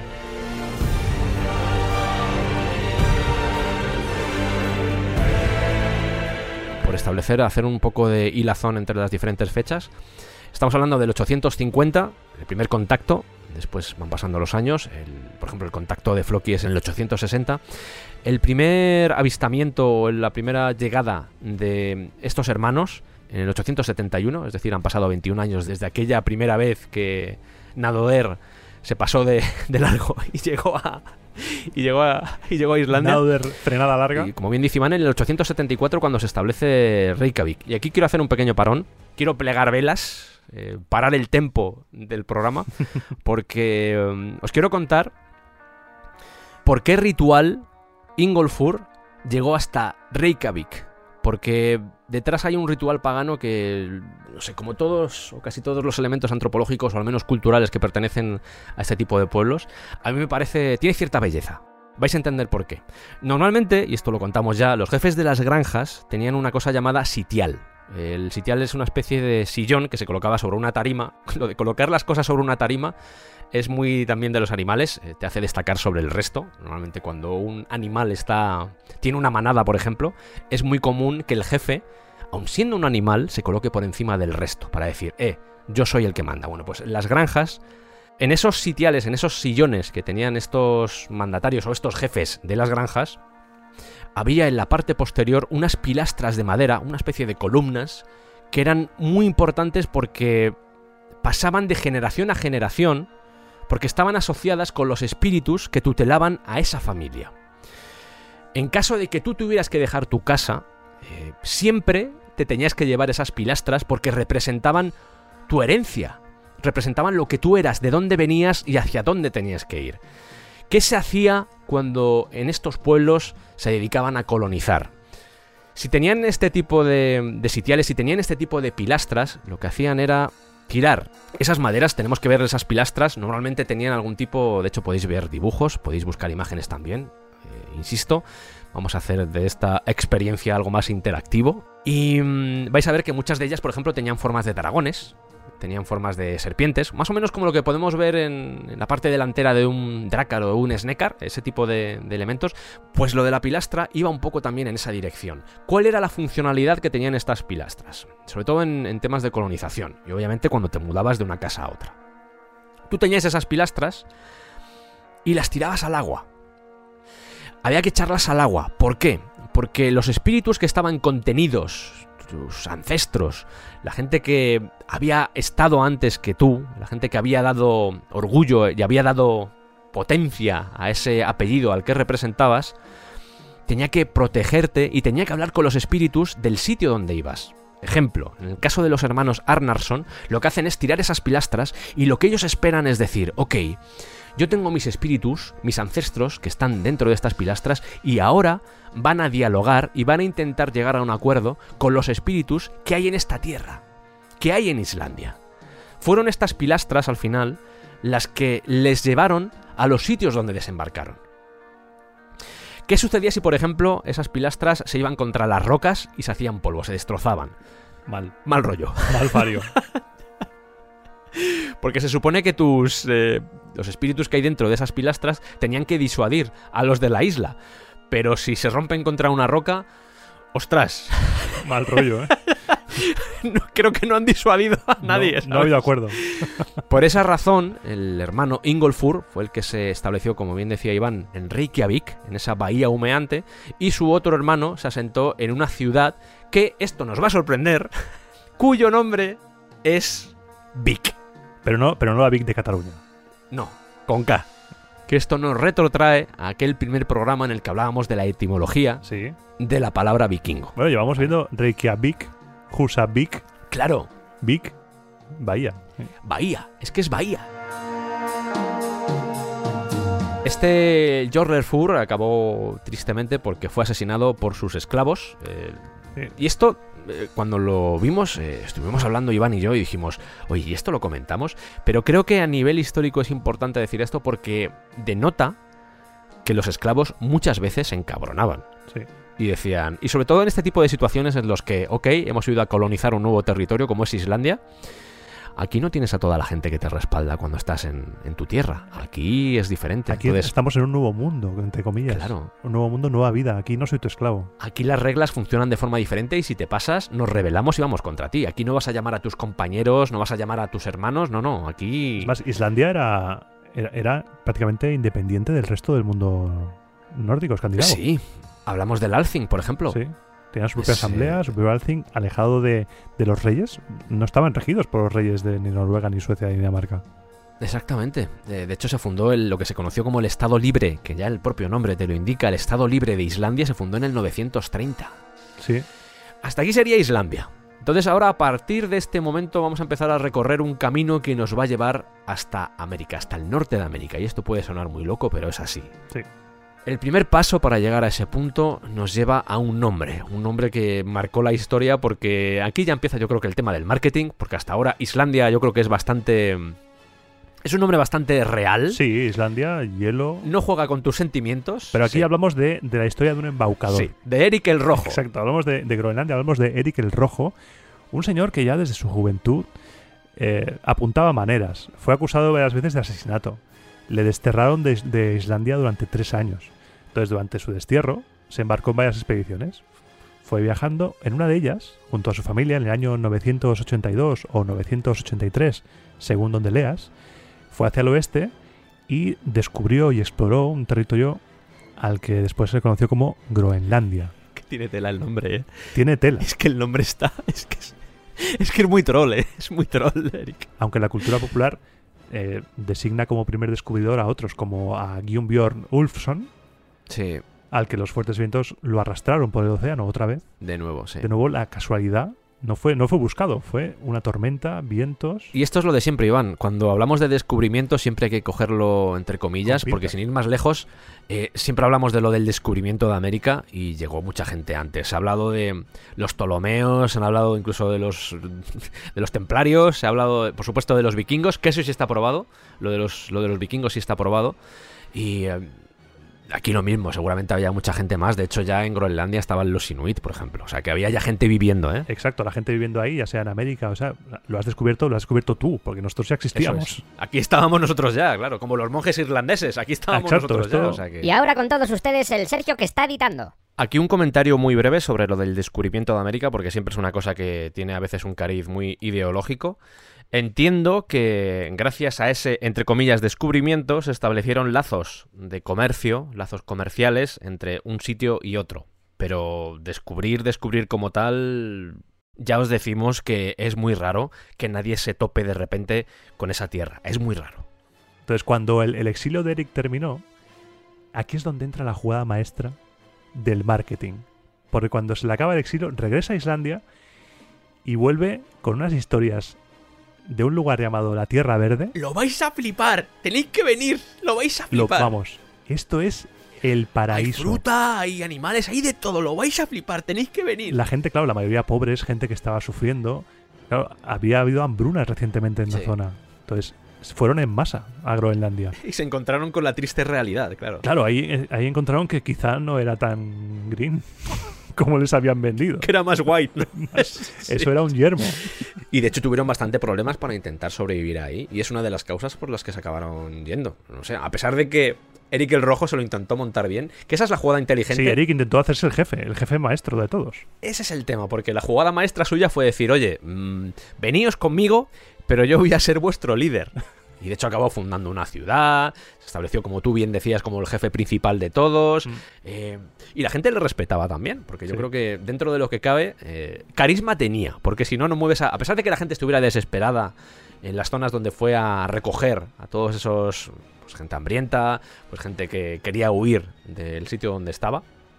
Lo que comentábamos antes, que a veces la vida no era tan fácil para todo el mundo, porque si tu tierra es yerma, no te ha dado nada, no te ha dado frutos, sobrevivir un año sin eso es muy complicado y sí, eran familias sedentarias, pero en un momento dado tenías que convertirte prácticamente en nómada o salir de allí porque si no te morías, tu Te familia morías. se moría y lo más importante era la familia. Entonces, estamos hablando de que al final logró crear una comunidad en un ambiente tan tan hostil, Sí. tan hostil como era este, logró crear una, una- un asentamiento de, de 3.000 habitantes, que estaban, sí, repartidos por toda la isla, y muchos eran de Islandia, o sea que ya venían un poco de, de tener conocimiento de que... Curtidos. Sí, un poco curtidos ya de Islandia, pero el problema, uno de los grandes problemas fue que en el 1002, una epidemia de esos colonos que llegaban de fuera, entró en Groenlandia y entre otros se llevó al propio Eric el Rojo. Acabó falleciendo. Luego ya esto es una historia que tiene una evolución normal. Eh, sufrieron en el siglo XV ataques de los piratas, em, las peleas con los inuit, que eran los originales habitantes de esa zona también, porque eran como, ¿qué hacéis vosotros aquí? Descubriendo que el abandono de Noruega. Cada vez iban menos habitantes de Noruega a Groenlandia porque me imagino que eran conscientes de que la vida no era, cuela. claro, no era no tan fácil ahí, porque al final el boca a boca va diciendo, oye, Groenlandia sí, pero... Pero sobre todo es que la vida allí era inviable porque es muy complicado vivir en ese tipo de ambientes y de hecho los inuit son unos supervivientes auténticos. El- la cultura inuit es impresionante, yo recomiendo leer sobre ello. De hecho no descarto hacer en algún momento un programa sobre los inuit porque es apasionante ver cómo esa gente ha sido capaz de sobrevivir durante tanto tiempo. Estamos hablando de hace mil años y siguen ahí En condiciones extremas. ¿eh? cómo son capaces, como estas culturas que se han fundido con la naturaleza y viven con ella, pero no intentando aplastarla como posiblemente hacemos nosotros, que la intentamos apartar de nuestro lado a la naturaleza. Esta gente ha convivido con la naturaleza y sabe muy bien medir cuándo pueden usar la naturaleza para sobrevivir y cuándo no. Y saben respetarla también muy bien. Ya digo, este tipo de culturas son, son apasionantes e igual en algún momento eh, hablaremos de ello. Se dice que hasta el siglo XVII no volvieron esos pobladores daneses. De hecho, actualmente pertenece a Dinamarca. Pero por lo general estamos hablando de una tierra que es bastante, como bien decimos, hostil y que sobrevivir en ella a nivel económico, ya no tanto simplemente por el tiempo, por el clima, que es obviamente es fastidioso, es mucho frío, mucha nieve, pero el, lo que es poder sembrar, por ejemplo, era muy complicado vivir ahí. Pero claro, esto nos lleva a nuestro siguiente capítulo, porque gracias a Groenlandia, gracias a los habitantes de Groenlandia y gracias, entre comillas, a Eric el Rojo, porque vamos a hablar de su hijo, Otro, Eh, otro, otro, otro que también tiene tela, ot- otro que había aprendido bien de la escuela de marketing de Eric el. Rojo. Estamos hablando de Leif Erikson. Hacia el año 1000, precisamente antes de que muriera el padre, antes de que llegara esa epidemia que asoló a Groenlandia, dice, oye, aquí las cosas van mal, es muy complicado encontrar madera, es muy complicado encontrar hierro, es muy complicado sobrevivir. ¿Por qué no nos buscamos otra zona? Que sea un poco más. un poco más amable, ¿no? Que, que este sitio donde Vamos a buscar recursos en otros sitios, sí. Así que engaña. el prepo es engaña. Engaña a 89 Tenemos en la documentación que zarpa, pero no es engaña. Engaña, o sea, no se enrolan, no, van engañados. Sea, van engañados hasta que van bordeando la isla, van navegando hasta que divisan el continente americano. Fundan una colonia y este, este, este eh, ser iluminado del marketing, hijo vástago de otro iluminado, le, le llama Vinland- Sí. Vinlandia, la tierra de las viñas. Es que está muy bien jugado. Huelga decir que no hay viñas ni nada. Eso es Terranova, eso es, eso es Alaska prácticamente. O sea, Es, que es Canadá, actualmente es Canadá, pero es, pero es frío, frío, es nieve. O sea, es, sí, sí, es sí. frío eso. Eso es, eso es, eso es lo- el sí, hielo. sí, o sea, sí. es el hielo. Pero claro, la tierra de las viñas es muy, es muy goloso para los colonos. y fueron otra vez engañados. Es el vikingo el que elige a la isla y es la isla del vikingo la que elige al vikingo de la isla. Muchas gracias. Esto, por ejemplo, de Vinland es el claro ejemplo de arqueólogos que se tiran muchos años eh, dilucidando, tratando de entender si llegaron, por ejemplo, a América y al final se acaba demostrando que así es. Por eso decimos muchas veces y hacemos hincapié en ello que la historia es un ser vivo y que muchas de las cosas que seguramente os estamos contando hoy, el día de grabación, este sábado, en el que está lloviendo ahí fuera y estamos aquí pasando la tarde Iván y yo, muchas de las cosas que os estamos contando seguramente dentro de unos años queden desmentidas, porque la historia es así. Es injusto en cierto modo, pero también es eh, bonito, es bello Bonito. que vaya evolucionando y que poco a poco podamos saber, por ejemplo, que esta gente, eh, estas 89 personas, estos 89 hombres y mujeres, que tenemos ese número, pero a saber los que fueron, porque esto A funciona saber. un poco así, llegaron realmente a, a esta zona, llegaron a América, porque se ha cuestionado mucho. Yo, eh, aquí volvemos otra vez al tema ideológico. La eh, oficialidad de la historia, cuestionarla a veces es, es, es peligroso porque la corriente oficial, la versión oficial es muy, muy beligerante.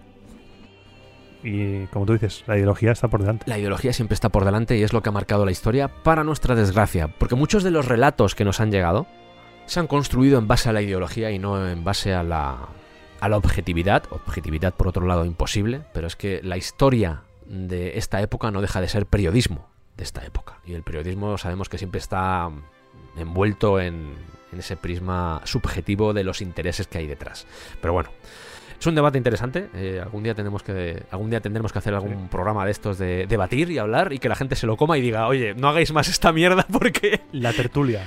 con, además La con, tertulia. con una cabecera que sea la tertulia. ¿Sabes? Que es así como muy... Y hablando en plan serio, buenas tardes, Sergio, Sí, ¿qué tal? Y ¿Cómo que se nos escuche, aunque no fumemos ninguno de los dos, pero hacemos como que fumamos, ¿vale? No. Para que sea todavía más... Y con, con copas de. con vasos de cristal. Que se escuche, que se escuche, sí, sí.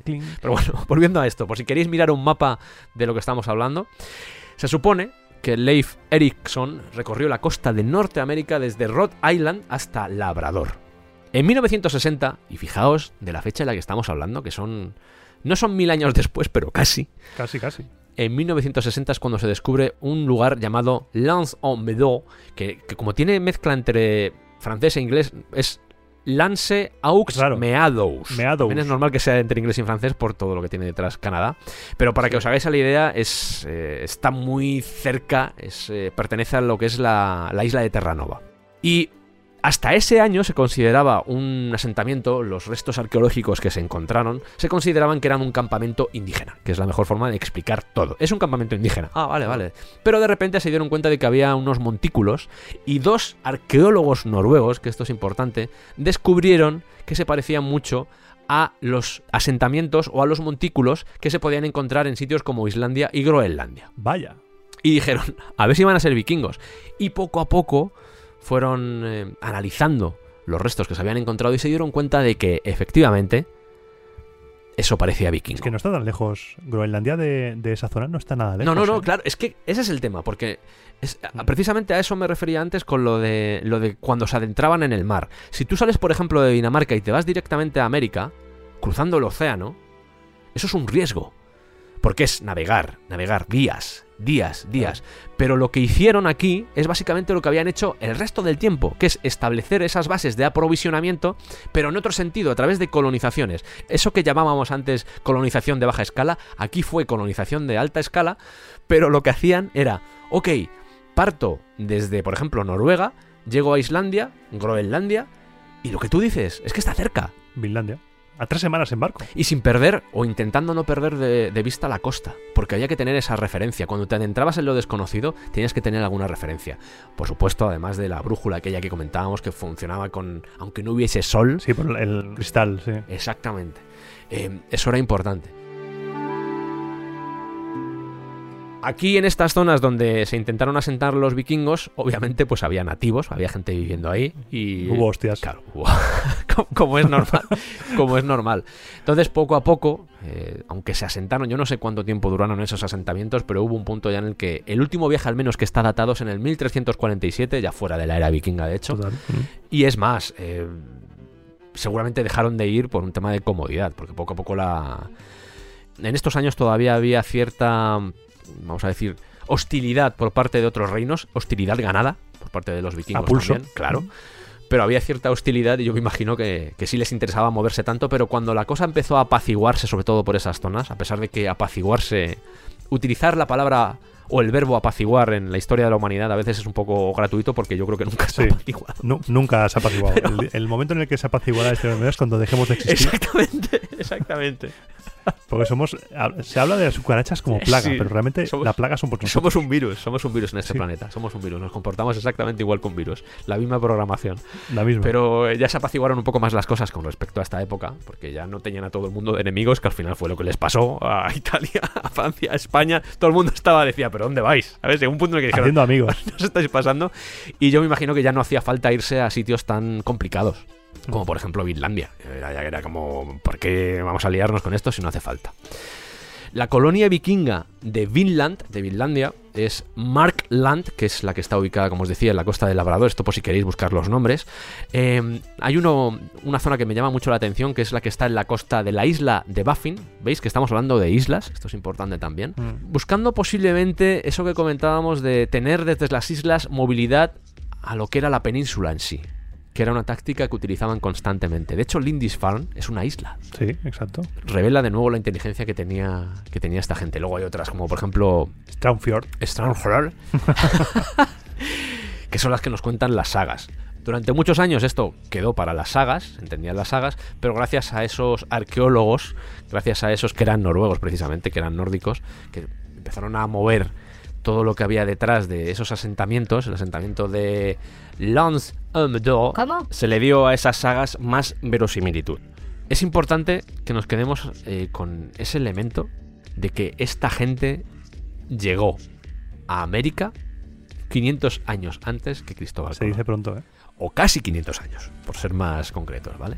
Y esto es de reseñar y nos lleva también a otro debate, que esto también lo abrimos en, en anteriores programas, cuando hablamos precisamente creo que de los barcos, lo de que me extrañaría mucho que se quedaran ahí. Cuando se empiece a indagar, porque quedan muchas cosas por conocer, nos daremos cuenta de que esta gente llegó al norte de América y llegó a muchos sitios más de los que nos pensamos. Lo que pasa que igual los rastros que dejaban de asentamientos, eh, que también es muy normal en, en- en pueblos que son muy beligerantes. Si tú haces colonia, aún, pero si no haces colonia, intentas tampoco. No, no quieres dejar tampoco mucho detrás o mucho rastro de que has estado ahí, porque eres un pueblo beligerante y tampoco quieres dejar muchas pistas para que te puedan.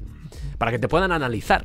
Mm. Al igual que ellos hacían las misiones de espionaje, de decir cuáles son las tradiciones, yo me imagino que parte de ese misterio que envuelve a esta gente, sobre todo a la hora de hacer asentamientos, es ese. A no ser que fueran asentamientos de decenas de años, por ejemplo, que estuvieran décadas en un mismo lugar.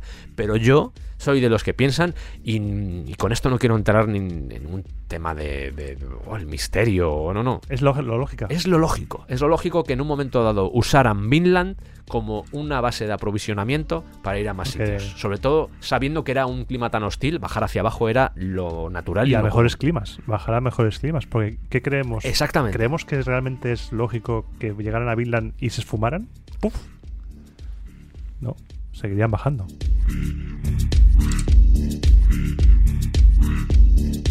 ¿Y qué estaba sucediendo en España mientras todo esto estaba aconteciendo por estos lares? En mitad de la nieve, el hielo, el frío y el dolor, y las mentiras y el marketing. ¿Qué estaba pasando en España? Pues eso lo veremos en el siguiente capítulo de esta saga vikinga, esta segunda parte dedicada a la era vikinga, por fin, poniéndole este final, este punto final a esta saga que nos ha llevado durante tanto tiempo. Hay muchas cosas por delante, no os penséis que esto ha terminado. Hay muchas cosas por contar. Hay, hay muchas cosas y muy bonitas por contar. Hay muchos personajes que mm, tienen aventuras que os van a llamar la atención y que incluso si habéis visto series relacionadas con el mundo de los vikingos os vais a decir, anda, es por esto. Y sobre todo os vamos a intentar narrar lo que sucedió en algunas de las batallas más importantes que se dieron lugar justo en el ocaso de la era vikinga. Va a ser un programa muy entretenido, eh, si os ha gustado Y este. además va a estar Canuto. Y además va a estar Canuto. Vamos a hablar de Canuto y vamos a hablar, es verdad, qué sucedió con Inglaterra. Porque nos habéis dejado, nos habéis dejado con que Wessex ahora mismo está ahí un poco doblegando a los daneses en, en el mapa de Inglaterra. ¿Qué pasó con Claro. Inglaterra? Y ahora hemos visto en este primer programa por qué el inicio de la vikinga es en el 793. Pero en el siguiente veremos por qué el final está fechado en el 1066. Hoy no hay cierre largo, Iván, no te preocupes. Eh, me estoy conteniendo porque ya sabes que a estas alturas ya voy. voy en caída libre. A estas alturas vas calentado ya. Ya vas caliente. pero hoy no vamos a hacer cierre. Espero que hayáis disfrutado de esta aventura, de este viaje que hemos hecho en, montados en un Drácaro o en un Snekar, seguramente. Ya sabéis que los nombres se pusieron mucho después, no son nombres vikingos. Remontando el Ebro. Remontando el Ebro, contando esta aventura. O el Duero, seguramente. Ahora mismo estamos en, el Duero. en Lordemanos. Estamos grabando este programa en Lordemanos. Un saludo a todos los habitantes de Lordemanos o a gente que sea de la zona. A mí me gustaría hacer una ruta por los pueblos, ¿sabes? Esas esas cosas me gustan. Vamos a ver ese tema Mm. porque puede ser bonito visitar e- esa zona e igual encontramos hasta algo. Porque al final eso es la historia. eh, Historia en directo. Un elemento vivo, pero que está ahí y de repente te lo encuentras y todo el paradigma que había creado sobre un tema cambia de un momento para otro. Simplemente por un- algo fortuito, encontrar una cerámica en un sitio, encontrar una piedra, encontrar una moneda. De repente eso hace encajar todas las piezas y dices, ostras, es que esto desdice todo lo que conocíamos hasta ahora. Y eso es lo bonito de la historia y, y por eso es un tema que me apasiona sin ser historiador. Iván recuerdo que sí lo es, Iván es historiador. Bueno, nosotros somos historia. Sí, somos Porque historia. somos, somos fruto de, de esos vaivenes de la humanidad. Ha sido un placer como siempre Iván pasar este rato contigo. Lo mismo digo, estoy encantado. Y me lo paso, me lo paso genial. Es un placer. Ah, amigo, eh, soy tu amigo, tu hermano, tu siervo. Solo falta que te cristianice, ¿no? Iván, ya sería solo eso, ¿no? Es- Eso igual en el siguiente programa. me tienes que dar un, un ducado, por lo menos, para que me Te doy un ducado para que me protejas, ¿vale? Muchas gracias a todos por escucharnos. Recordad que podéis colaborar con el descampado a través de iVoox, haciendo pues, la típica aportación mensual de un euro y medio, que creo que no, no es mucho, sinceramente, y apoyáis lo que estamos haciendo, porque igual te parece irrisorio utilizar simplemente un euro y medio al mes. La Danegeld. Pero efectivamente. Pero nos anima, nos anima mucho y estamos poco a poco creando una comunidad muy chula. Gracias a todos y nos vemos en el siguiente programa. Un abrazo.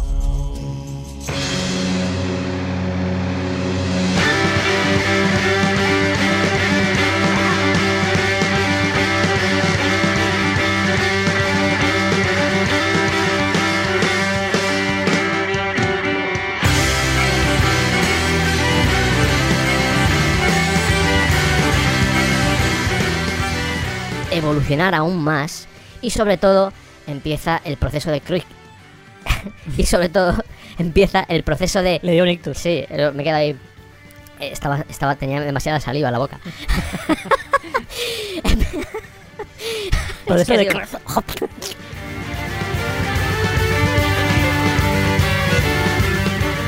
Bienvenidos al descampado. ¿Qué tal, radio oyentes? Hoy tenemos un programa muy especial. Hoy vamos a hablar de vikingos y para eso tenemos aquí en el programa a una persona muy especial, a Iván Martín. ¿Cómo estás, Iván?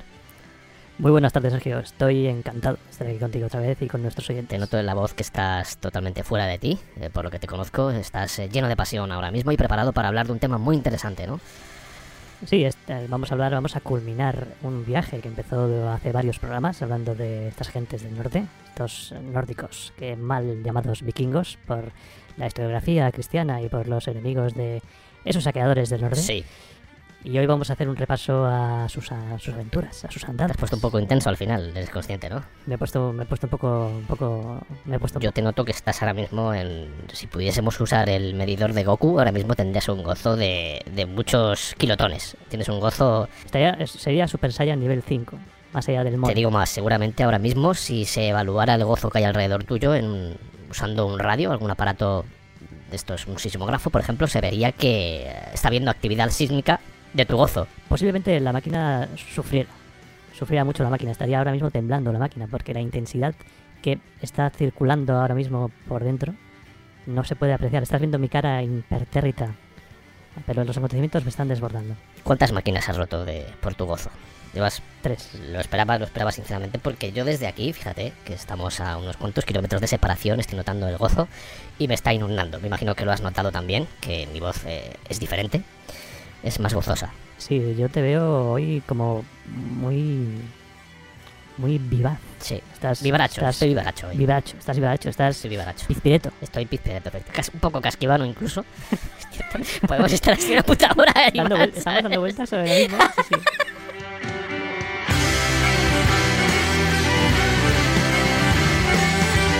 Toda la historia que tuvieron detrás los normandos, porque el Claro, origen está ahí, El está en origen rollo. está en Rolo, En Rolo. que vamos a, a decirlo rápido, no es hermano de Ragnar, como sabe en la serie de Vikings. De la carne de Ymir se creó la tierra, y el mar del sudor, de los huesos los montes, los árboles del pelo y del cráneo el cielo. Claro, Pero, tío, entonces luego, es- este hombre es quien da origen. pero ¿Qué esto, ha pasado? pero esto ha sido muy gratuito. Estaba- yo estaba hablando de Rolo y no me acuerdo de qué ha pasado.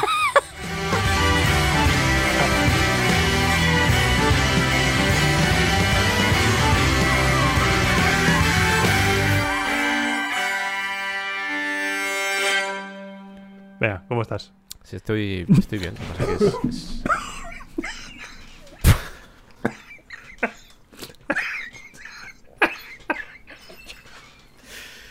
No lo habéis visto, que me muero. pero Iván, No sé por dónde he bebido, he bebido por la tráquea. Iván ha estado a punto de morir. Le he visto soltar agua por la boca y por la nariz. Madre mía, estoy llorando. Normal, eso es agua también.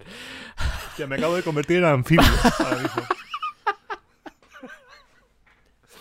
Es que he visto de repente como, a- como regurgitando agua. ¿sabes? Ha sido muy raro.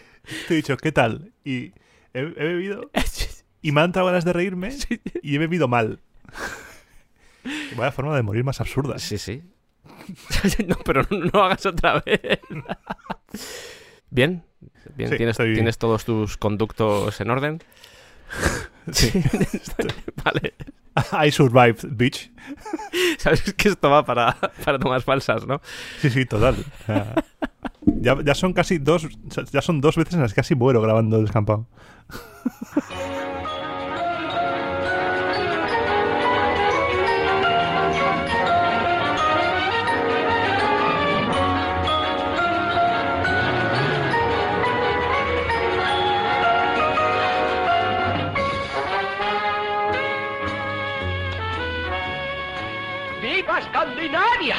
van aquí las suecas. Ya están aquí los tontos.